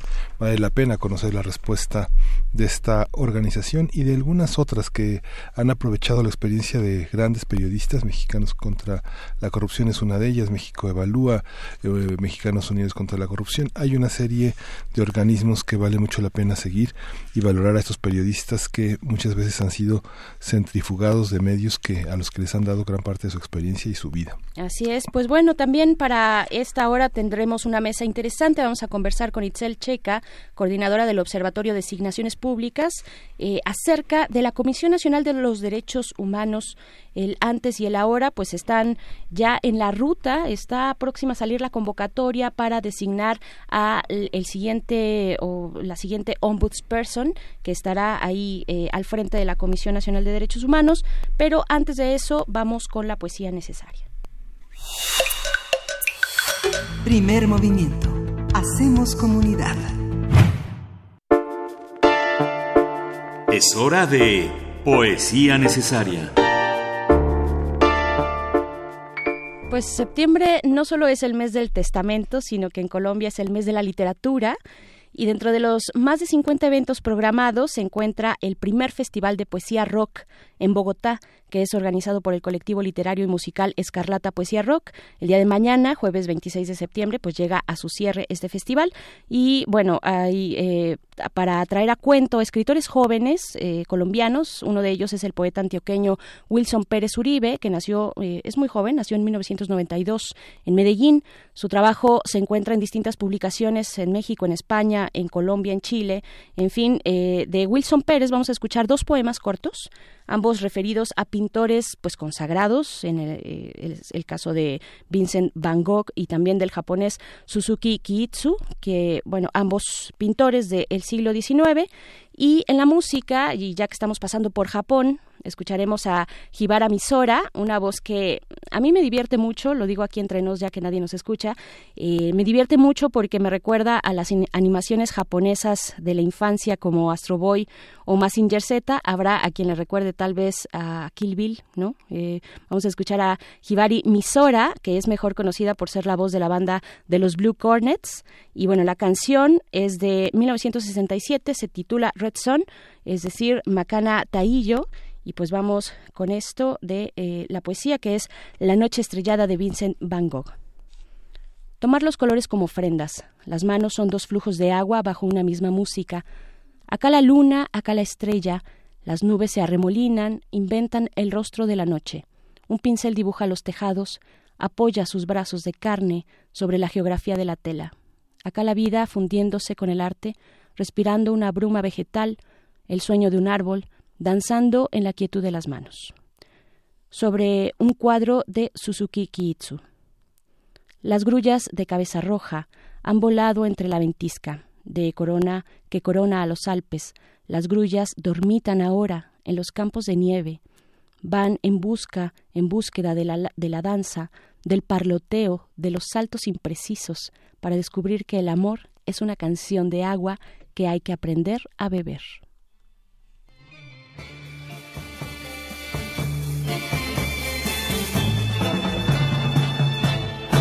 Was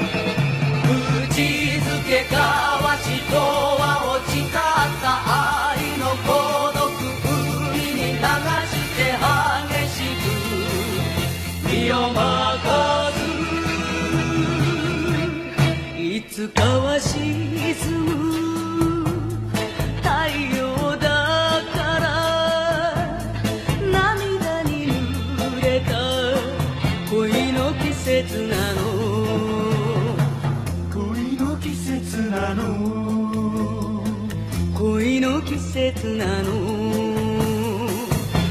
の季節なの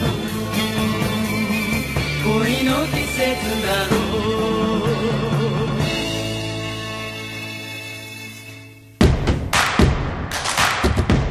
Encuentra la música de primer movimiento día a día en el Spotify de Radio UNAM y agréganos a tus favoritos.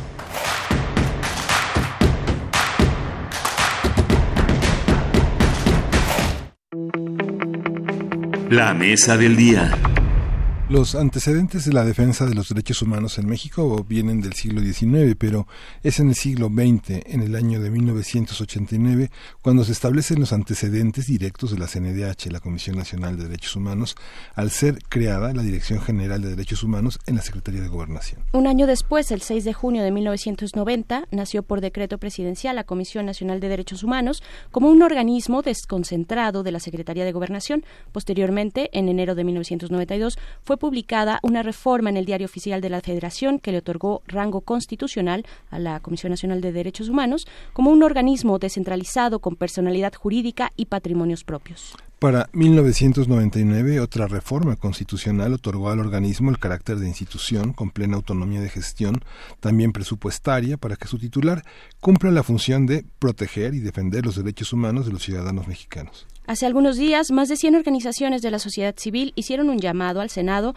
para que garantice una designación transparente, abierta y que genere confianza sobre la persona que sea designada para encabezar la Comisión Nacional de Derechos Humanos, cuyo titular actualmente es Luis González, Luis Raúl González Pérez, eh, culmina ya su periodo en el próximo 15 de noviembre. Vamos a conversar sobre lo que se espera de la CNDH, cuáles han sido sus aportaciones y cuáles sus fallas históricas, qué esperar de una comisión de este tipo hoy y cómo se plantea su dirigencia.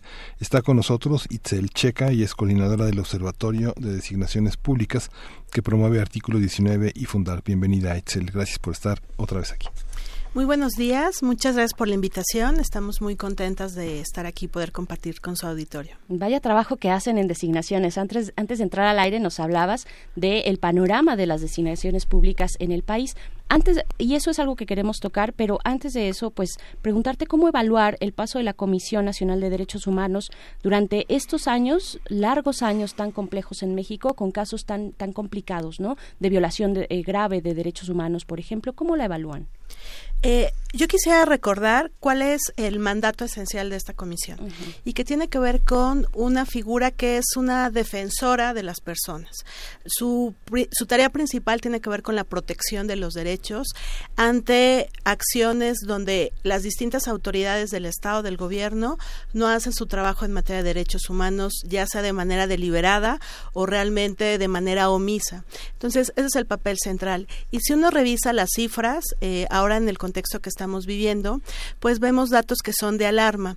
No todo es consecuencia del trabajo de la Comisión Nacional, pero nos parece que su papel central es justamente poder responder a esta situación de crisis donde tenemos un número cada vez creciente de personas desaparecidas, de fosas clandestinas, también producto ¿no? de una estrategia de seguridad que ha dejado muchos estragos en términos de vidas, de violaciones a derechos humanos muy acentuadas, el tema de los feminicidios, de los asesinatos que sufrimos las mujeres, pues también antes era una problemática que no estaba tan visibilizada y estamos hablando más o menos de nueve personas, de nueve mujeres cada día que tienen este tipo de, sucesos. Eh, estamos también viviendo temas de desplazos forzosos, de eh, megaproyectos donde empresas también afectan el trabajo de las comunidades, su, los derechos, los bienes a los que tienen acceso. Entonces, es una situación, es un contexto sumamente grave, sumamente preocupante y que ante esta realidad, esta comisión tiene que ser una figura sumamente fuerte en términos de estarle señalando estas omisiones que tienen las autoridades. Entonces, eh, Hemos tenido, digamos, ahorita haciendo un repaso de la historia desde 1994 a la fecha, y yo diría que ha sido de claroscuros. Hubo, ha, habido momentos en los que esta comisión ha sido eh, condescendiente con el poder, donde no ha señalado de manera fuerte cuáles son estas violaciones, y por eso es que eh, distintos actores, organizaciones de la sociedad civil, hemos insistido en que la Comisión Nacional de los Derechos Humanos tiene que garantizar autonomía y que la persona persona que esté al frente de esa institución tiene que ser una verdadera defensora de los derechos humanos, con conocimiento, con trabajo cercano a las víctimas.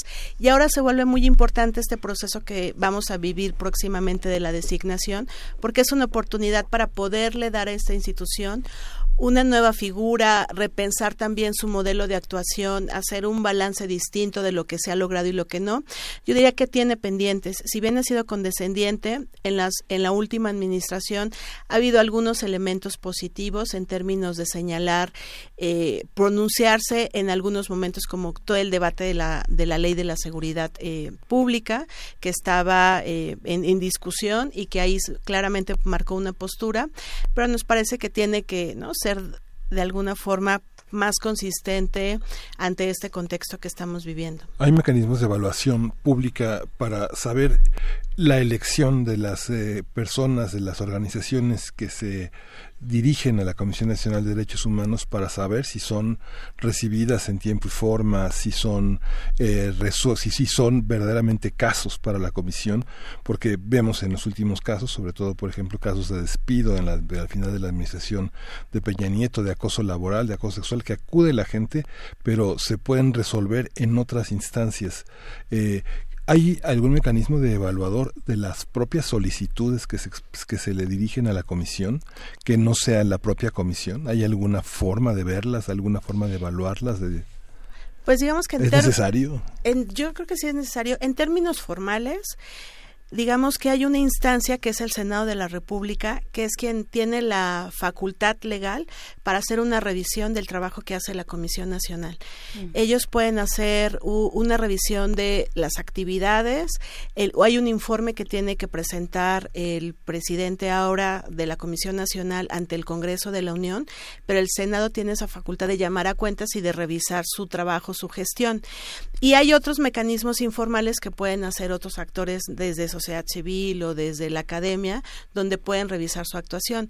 Lo cierto es que es ¿no? A lo mejor por el universo de quejas, demasiado complicado, pero creo que es ahora un momento para justamente revisar si este caso por caso nos está ayudando a identificar patrones estructurales o elementos de alguna forma que son más extendidos de prácticas cotidianas de violación a derechos humanos. Entonces, hay una reflexión en términos de cómo combinamos esta parte de la atención de las personas que se les tiene que dar porque es también un mecanismo de garantía.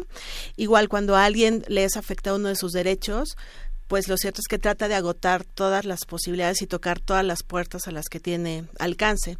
Y ya la comisión hace una revisión para decir, ¿no? Si, es esta la competencia, aquí podemos darle una respuesta, efectivamente si se realizó una violación a los derechos o no, pero eh, valdría la pena también revisar si ¿no? Este es un patrón de atención que nos es efectivo ahorita ante el contexto y ante la dimensión y volumen de casos. Creo que valdría la pena, Itzel, en este, en este contexto y en este orden de ideas, pues plantear qué sí puede hacer y qué no puede hacer, qué le toca y qué no le toca a la comisión, eh, por supuesto, en todo este universo, gran universo de quejas que le llegan. Eh, de pronto las personas, los ciudadanos pueden tener exigencias hacia la comisión que no necesariamente va a resolver. Ella puede hacer estas recomendaciones. ¿Cómo ver, bueno, y tú hablabas al inicio, necesitamos una comisión fuerte, fuerte a través de que, a través de sus recomendaciones, cuáles son las maneras en las que actúa la comisión, eh, qué le toca hacer y qué no. Ella tiene que resolver casos, tiene que investigar, y además con casos tan complejos, por ejemplo, como Ayotzinapa, ¿no? O hace un momento hablábamos de este posible caso de ejecución extrajudicial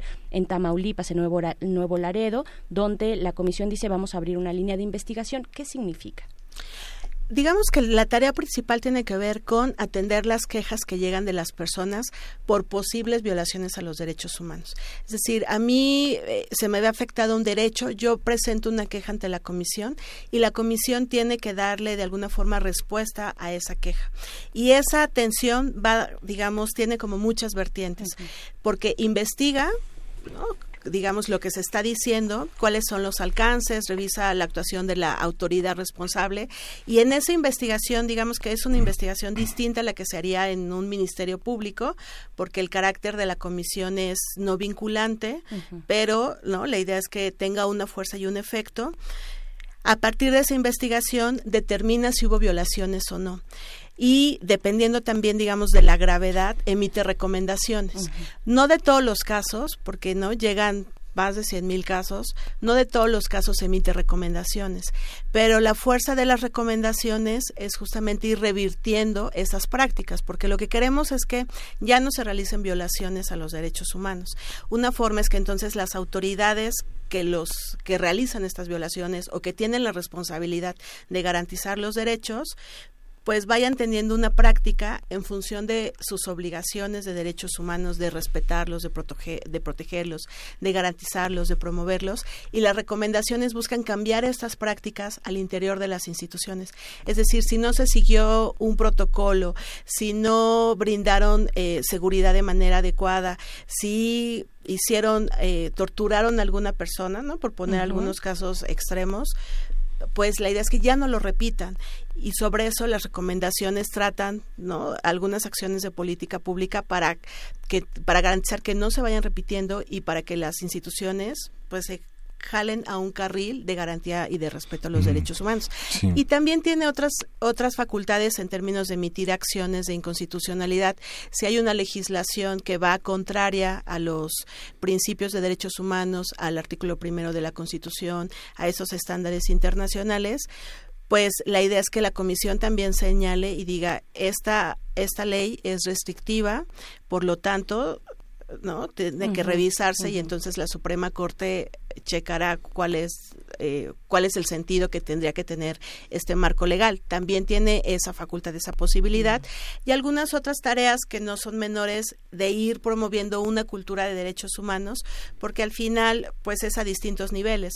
Buscamos que las formas de convivencia entre las personas se basen a partir del respeto, ¿no? Que la dignidad sea un, un principio que, que sea de alguna forma por todas las personas reconocido y que no importa cuál es tu diferencia, al final todas somos personas y tendríamos derecho a un trato digno y al acceso de los derechos desde sociedad y también como las las autoridades a otro nivel más alto pues su su trabajo su chamba tendría que ser esa. Sí, hay una hay una, hay un aspecto también importante. Mucha, muchos ciudadanos ven como un último recurso eh, ante su desesperación eh, la defensa de sus propios derechos humanos, pero al, interior de la propia comisión no hay un mecanismo autoevaluatorio eh, autónomo este muy eficiente. Pensemos que tal vez los mecanismos del servicio profesional de carrera harían pensar que hasta la persona de la posición laboral más modesta tendría que seguir y tener continuidad en estas comisiones desde los visitadores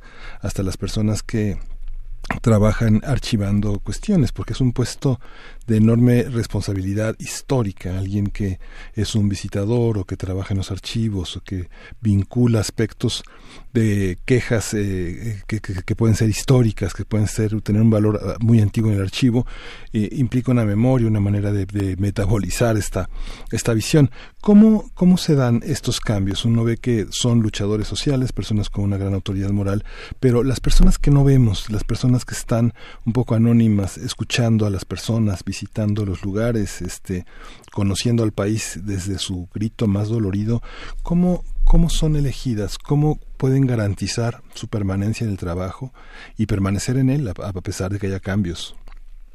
Eh, tocas un punto muy importante porque el riesgo siempre es que ante un cambio eh, a un nivel alto, en este caso la, la, próxima designación del agua el presidente de la Comisión Nacional de los Derechos Humanos, pues haya cambios al interior de los equipos.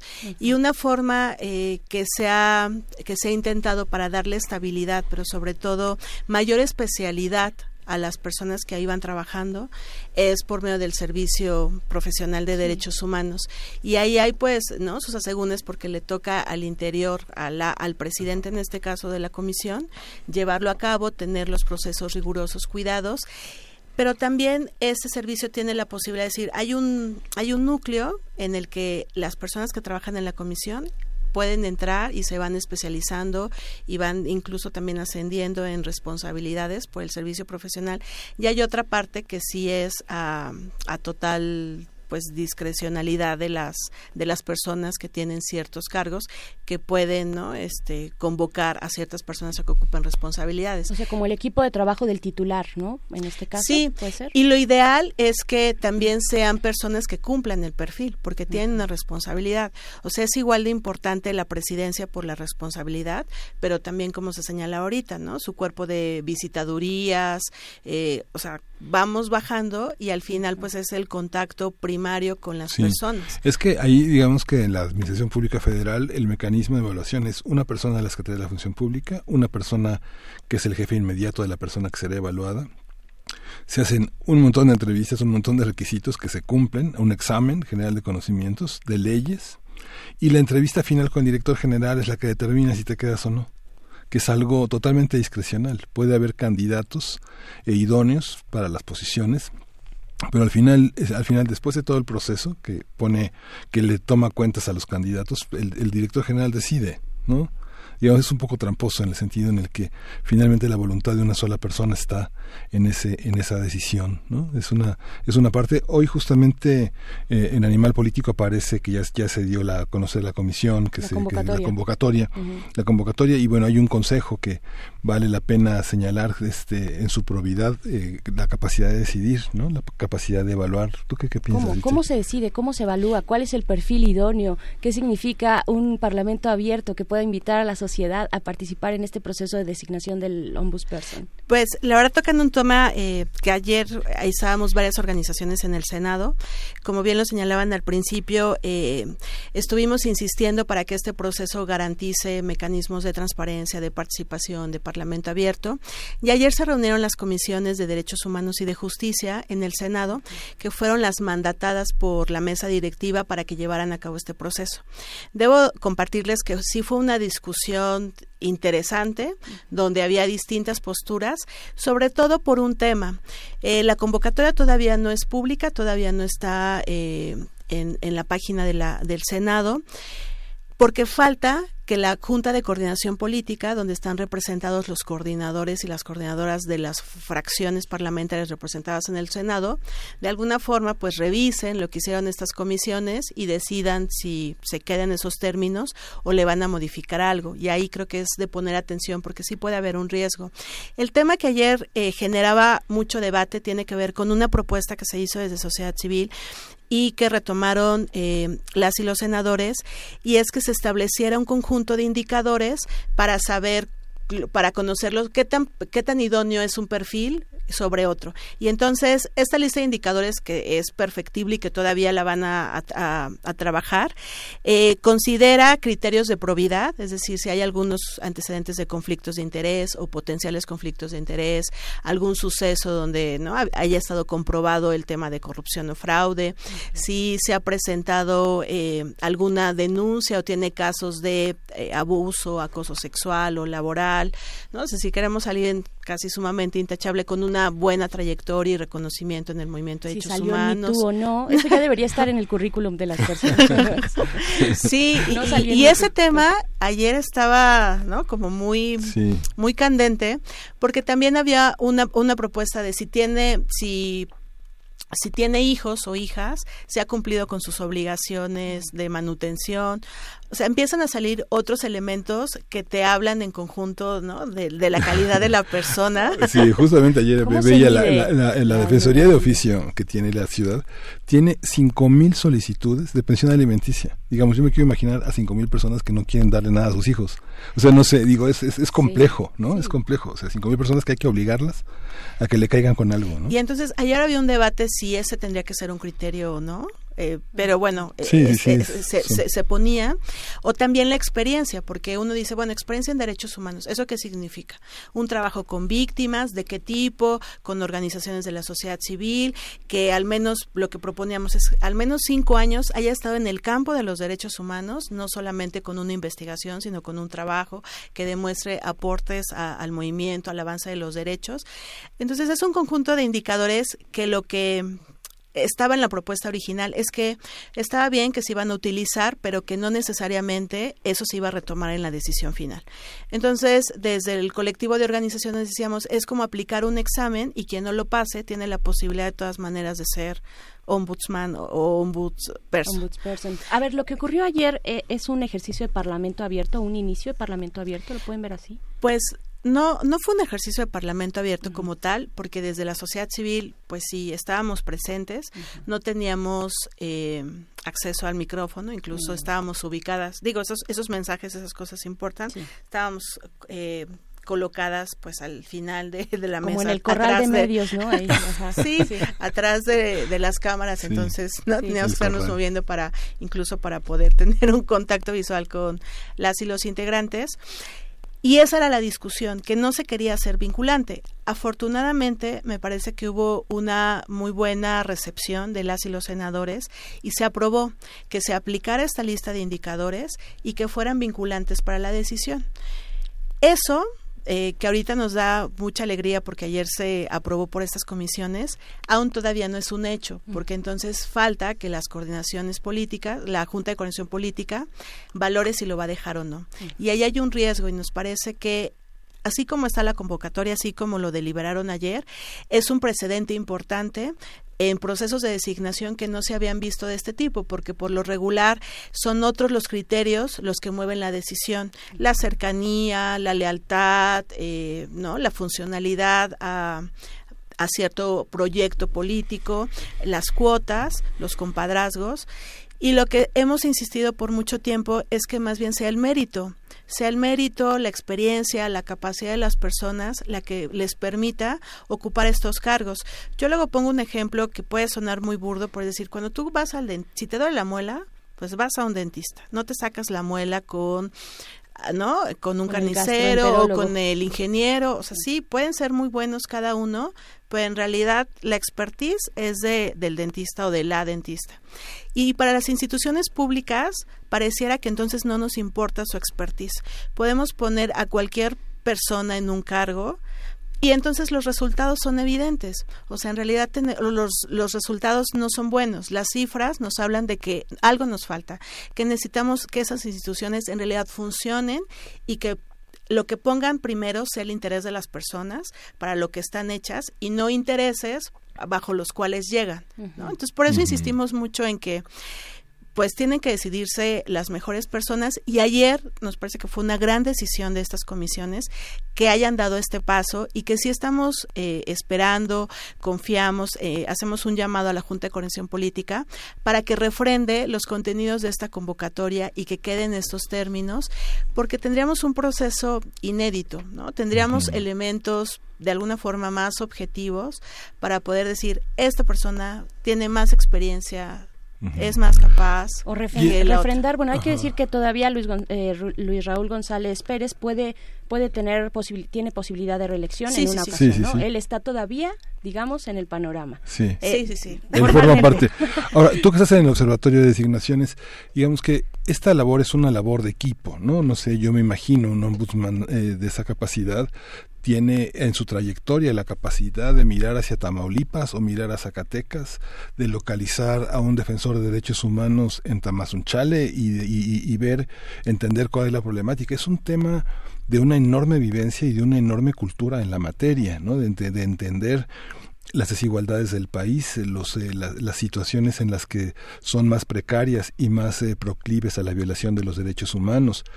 Cuando uno se presenta como titular y uno dice, tengo 20 personas de mi confianza que me van a acompañar en esta jornada que voy a emprender, no son también necesariamente evaluados, no se tienen que evaluar los equipos de trabajo.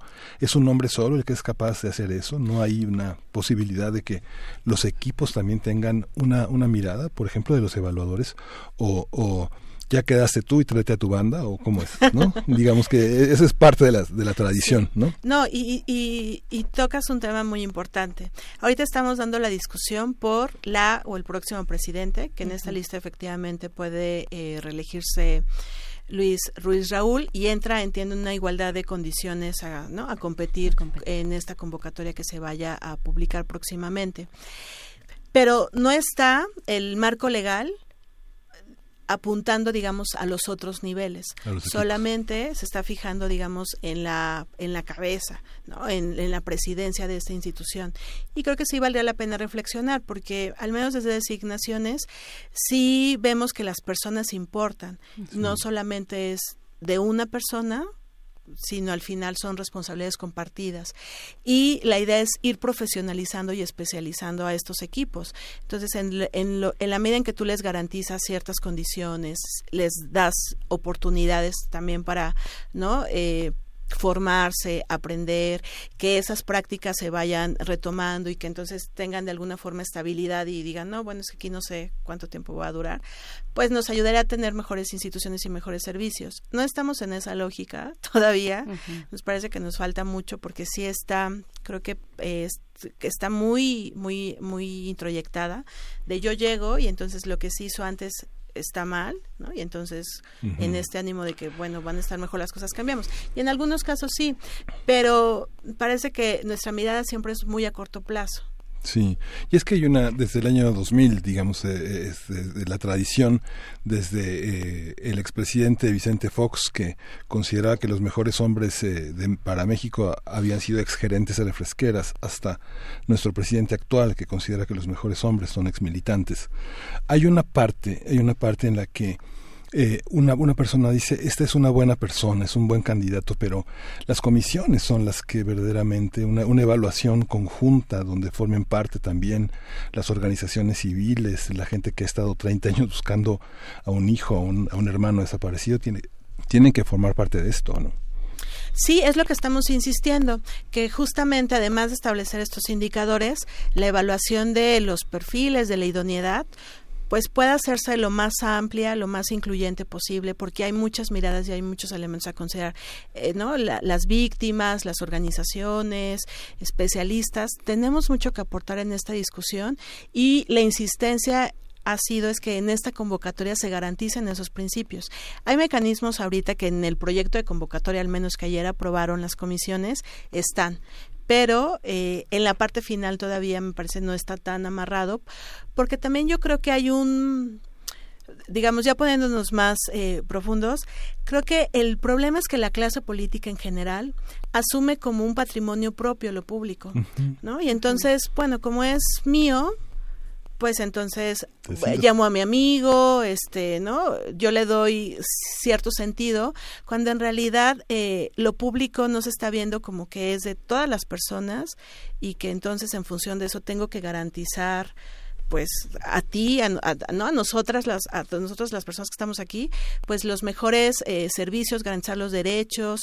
No, se está pensando más bien que esas instituciones sirven para un proyecto, para ciertos fines, y entonces ahí es lo que insistimos mucho en que también vale la pena pensar en que estos perfiles sean autónomos, que tengan independencia de los grupos de poder, de los partidos políticos, digamos sin ser ingenuos o ingenuas, nos parece que también la autonomía y la independencia es una característica importante, porque si no tú respondes pues a la persona que te puso porque ahí no hay una serie de intercambios pero lo que decimos es que al menos en el caso de, de del ombudsman del ombudsperson o sea, tiene que estar comprometido y su deuda es con las víctimas, Sí, con sí. las personas, quienes, ¿no? En el día a día están sufriendo una serie de ¿no? situaciones, pues la verdad, como no solamente tristes, dolorosas, eh, ¿no? y que es- no hay mecanismos donde se dé respuesta. Claro, y, y su deuda es con las víctimas, pero la comunicación es con la autoridad, ¿no? Qué difícil,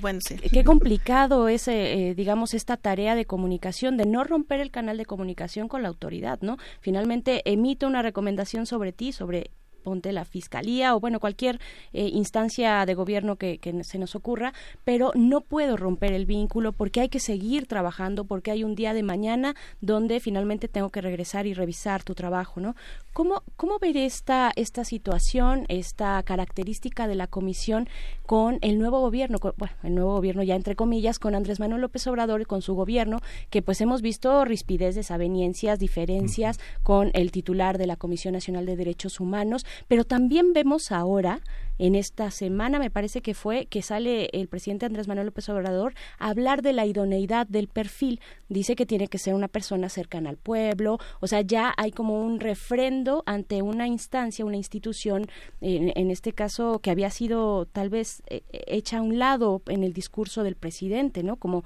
otros organismos autónomos también. Pues generalmente las comisiones nacionales son incómodas al poder. Este contexto y la 4T, digamos, no se salva, ¿no? También tiene una, una posición no favorable a los organismos autónomos, a, ¿no? a estos contrapesos, a estos controles.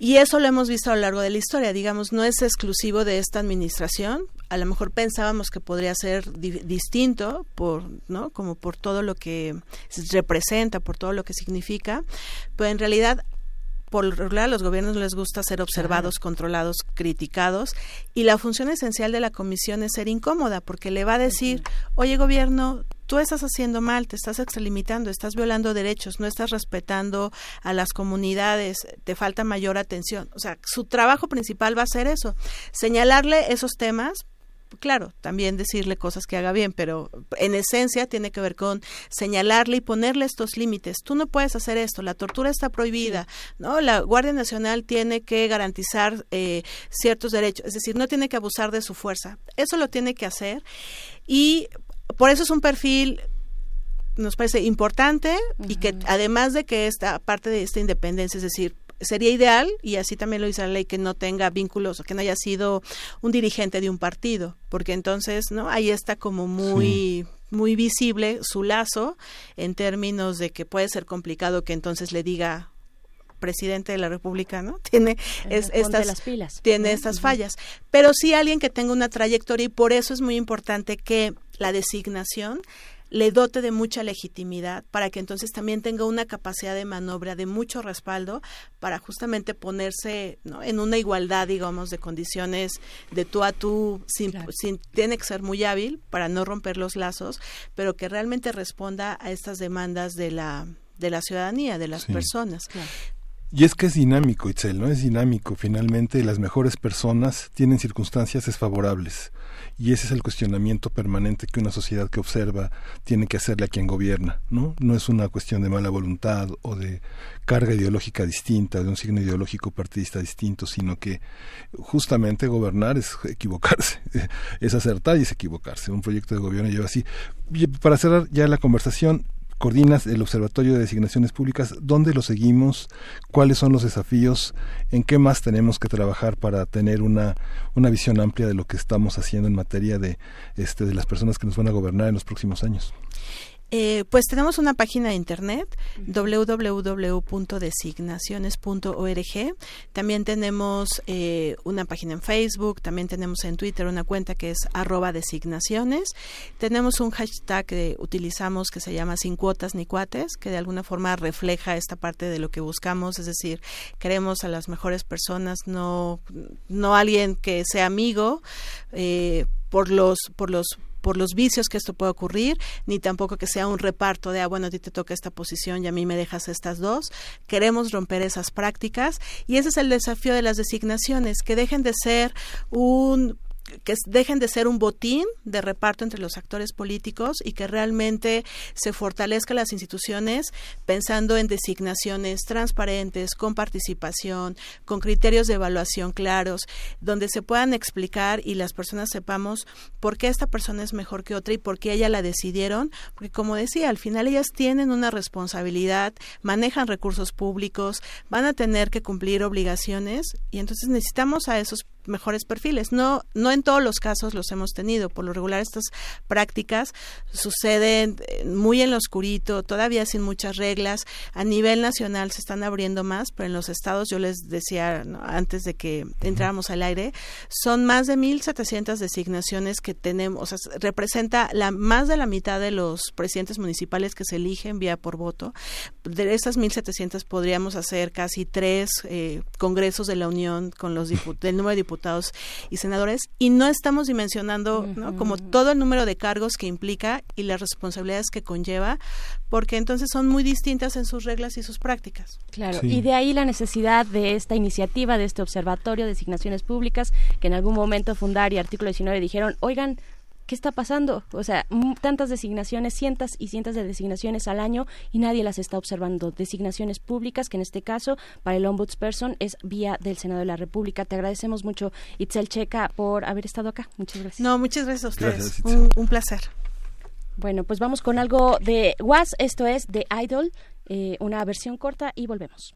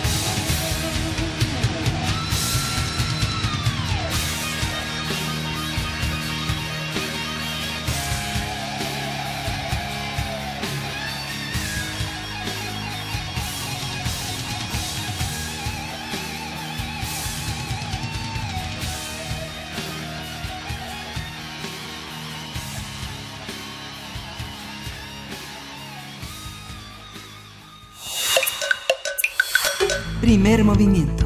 Hacemos comunidad. Química entre nosotros. Química para todos.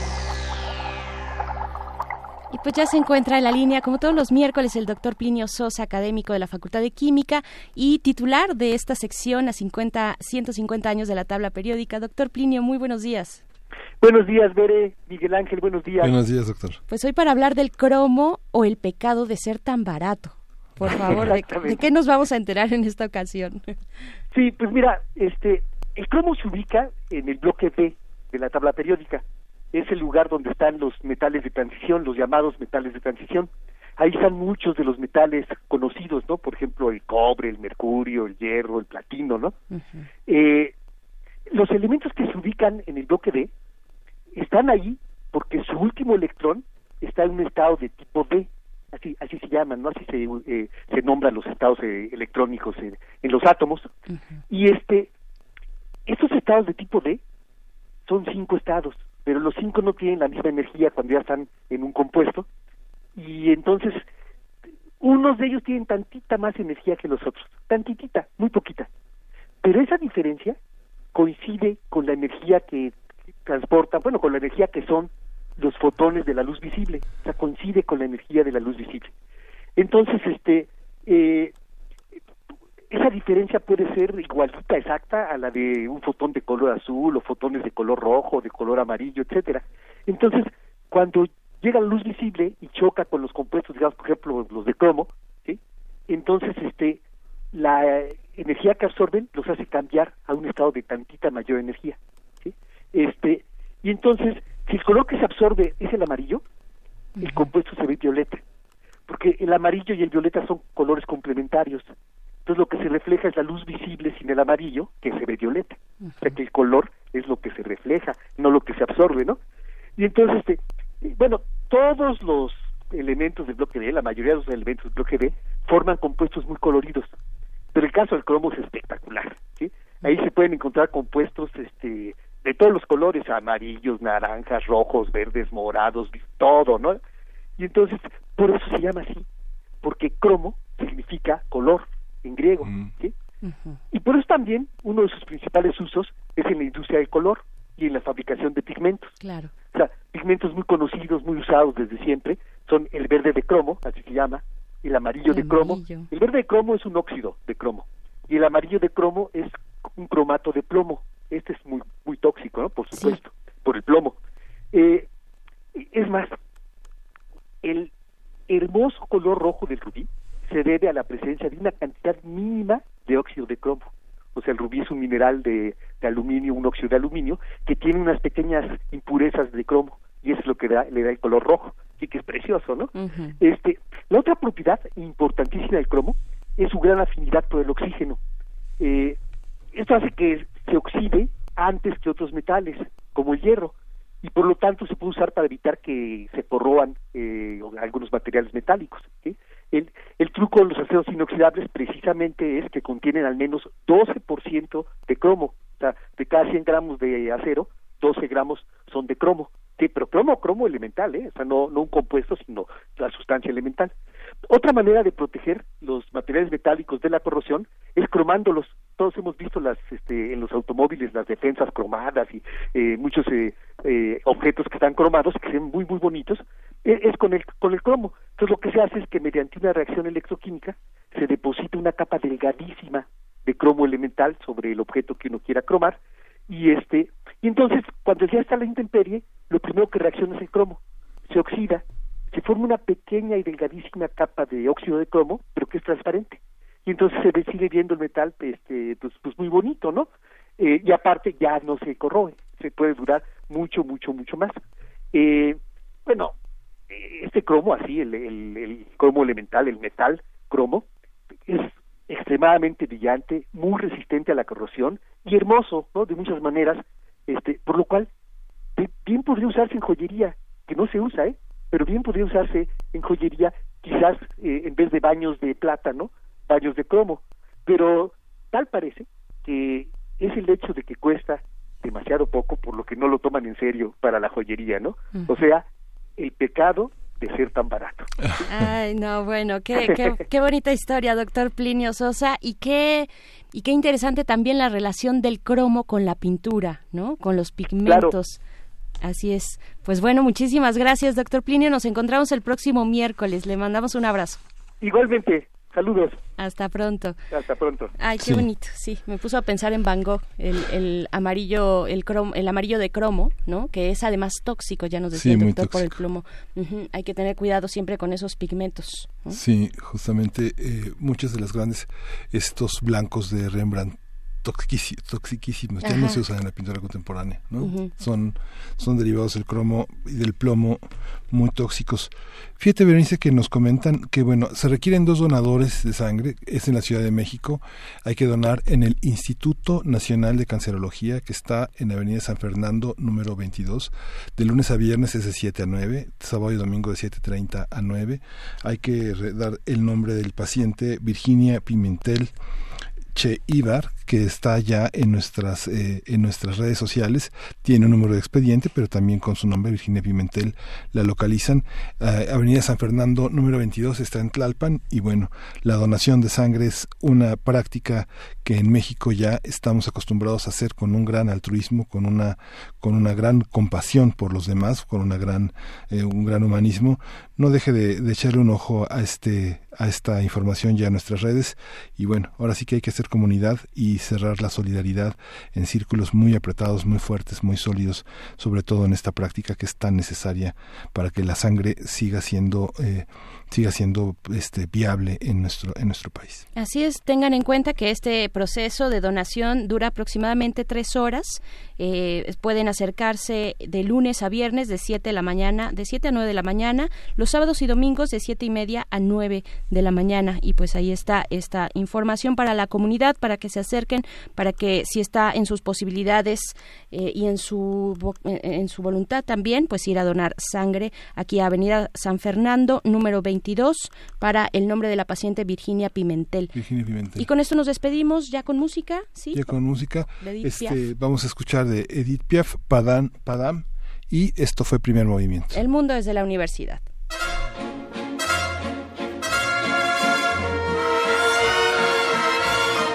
Cet air qui m'obsède jour et nuit, cet air n'est pas né d'aujourd'hui.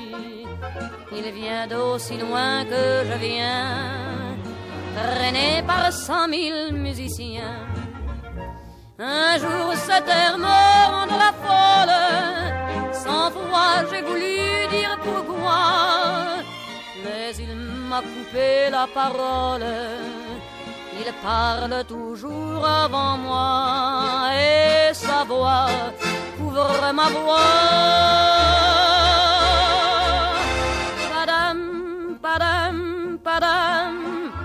Il arrive en courant derrière moi. Padam, padam, padam, il me fait le coup du souviens-toi. Padam, padam, padam, c'est un air qui me montre du doigt et je traîne après moi comme une drôle d'erreur cet air qui sait tout par cœur. Radio UNAM presentó Primer Movimiento. El mundo desde la universidad.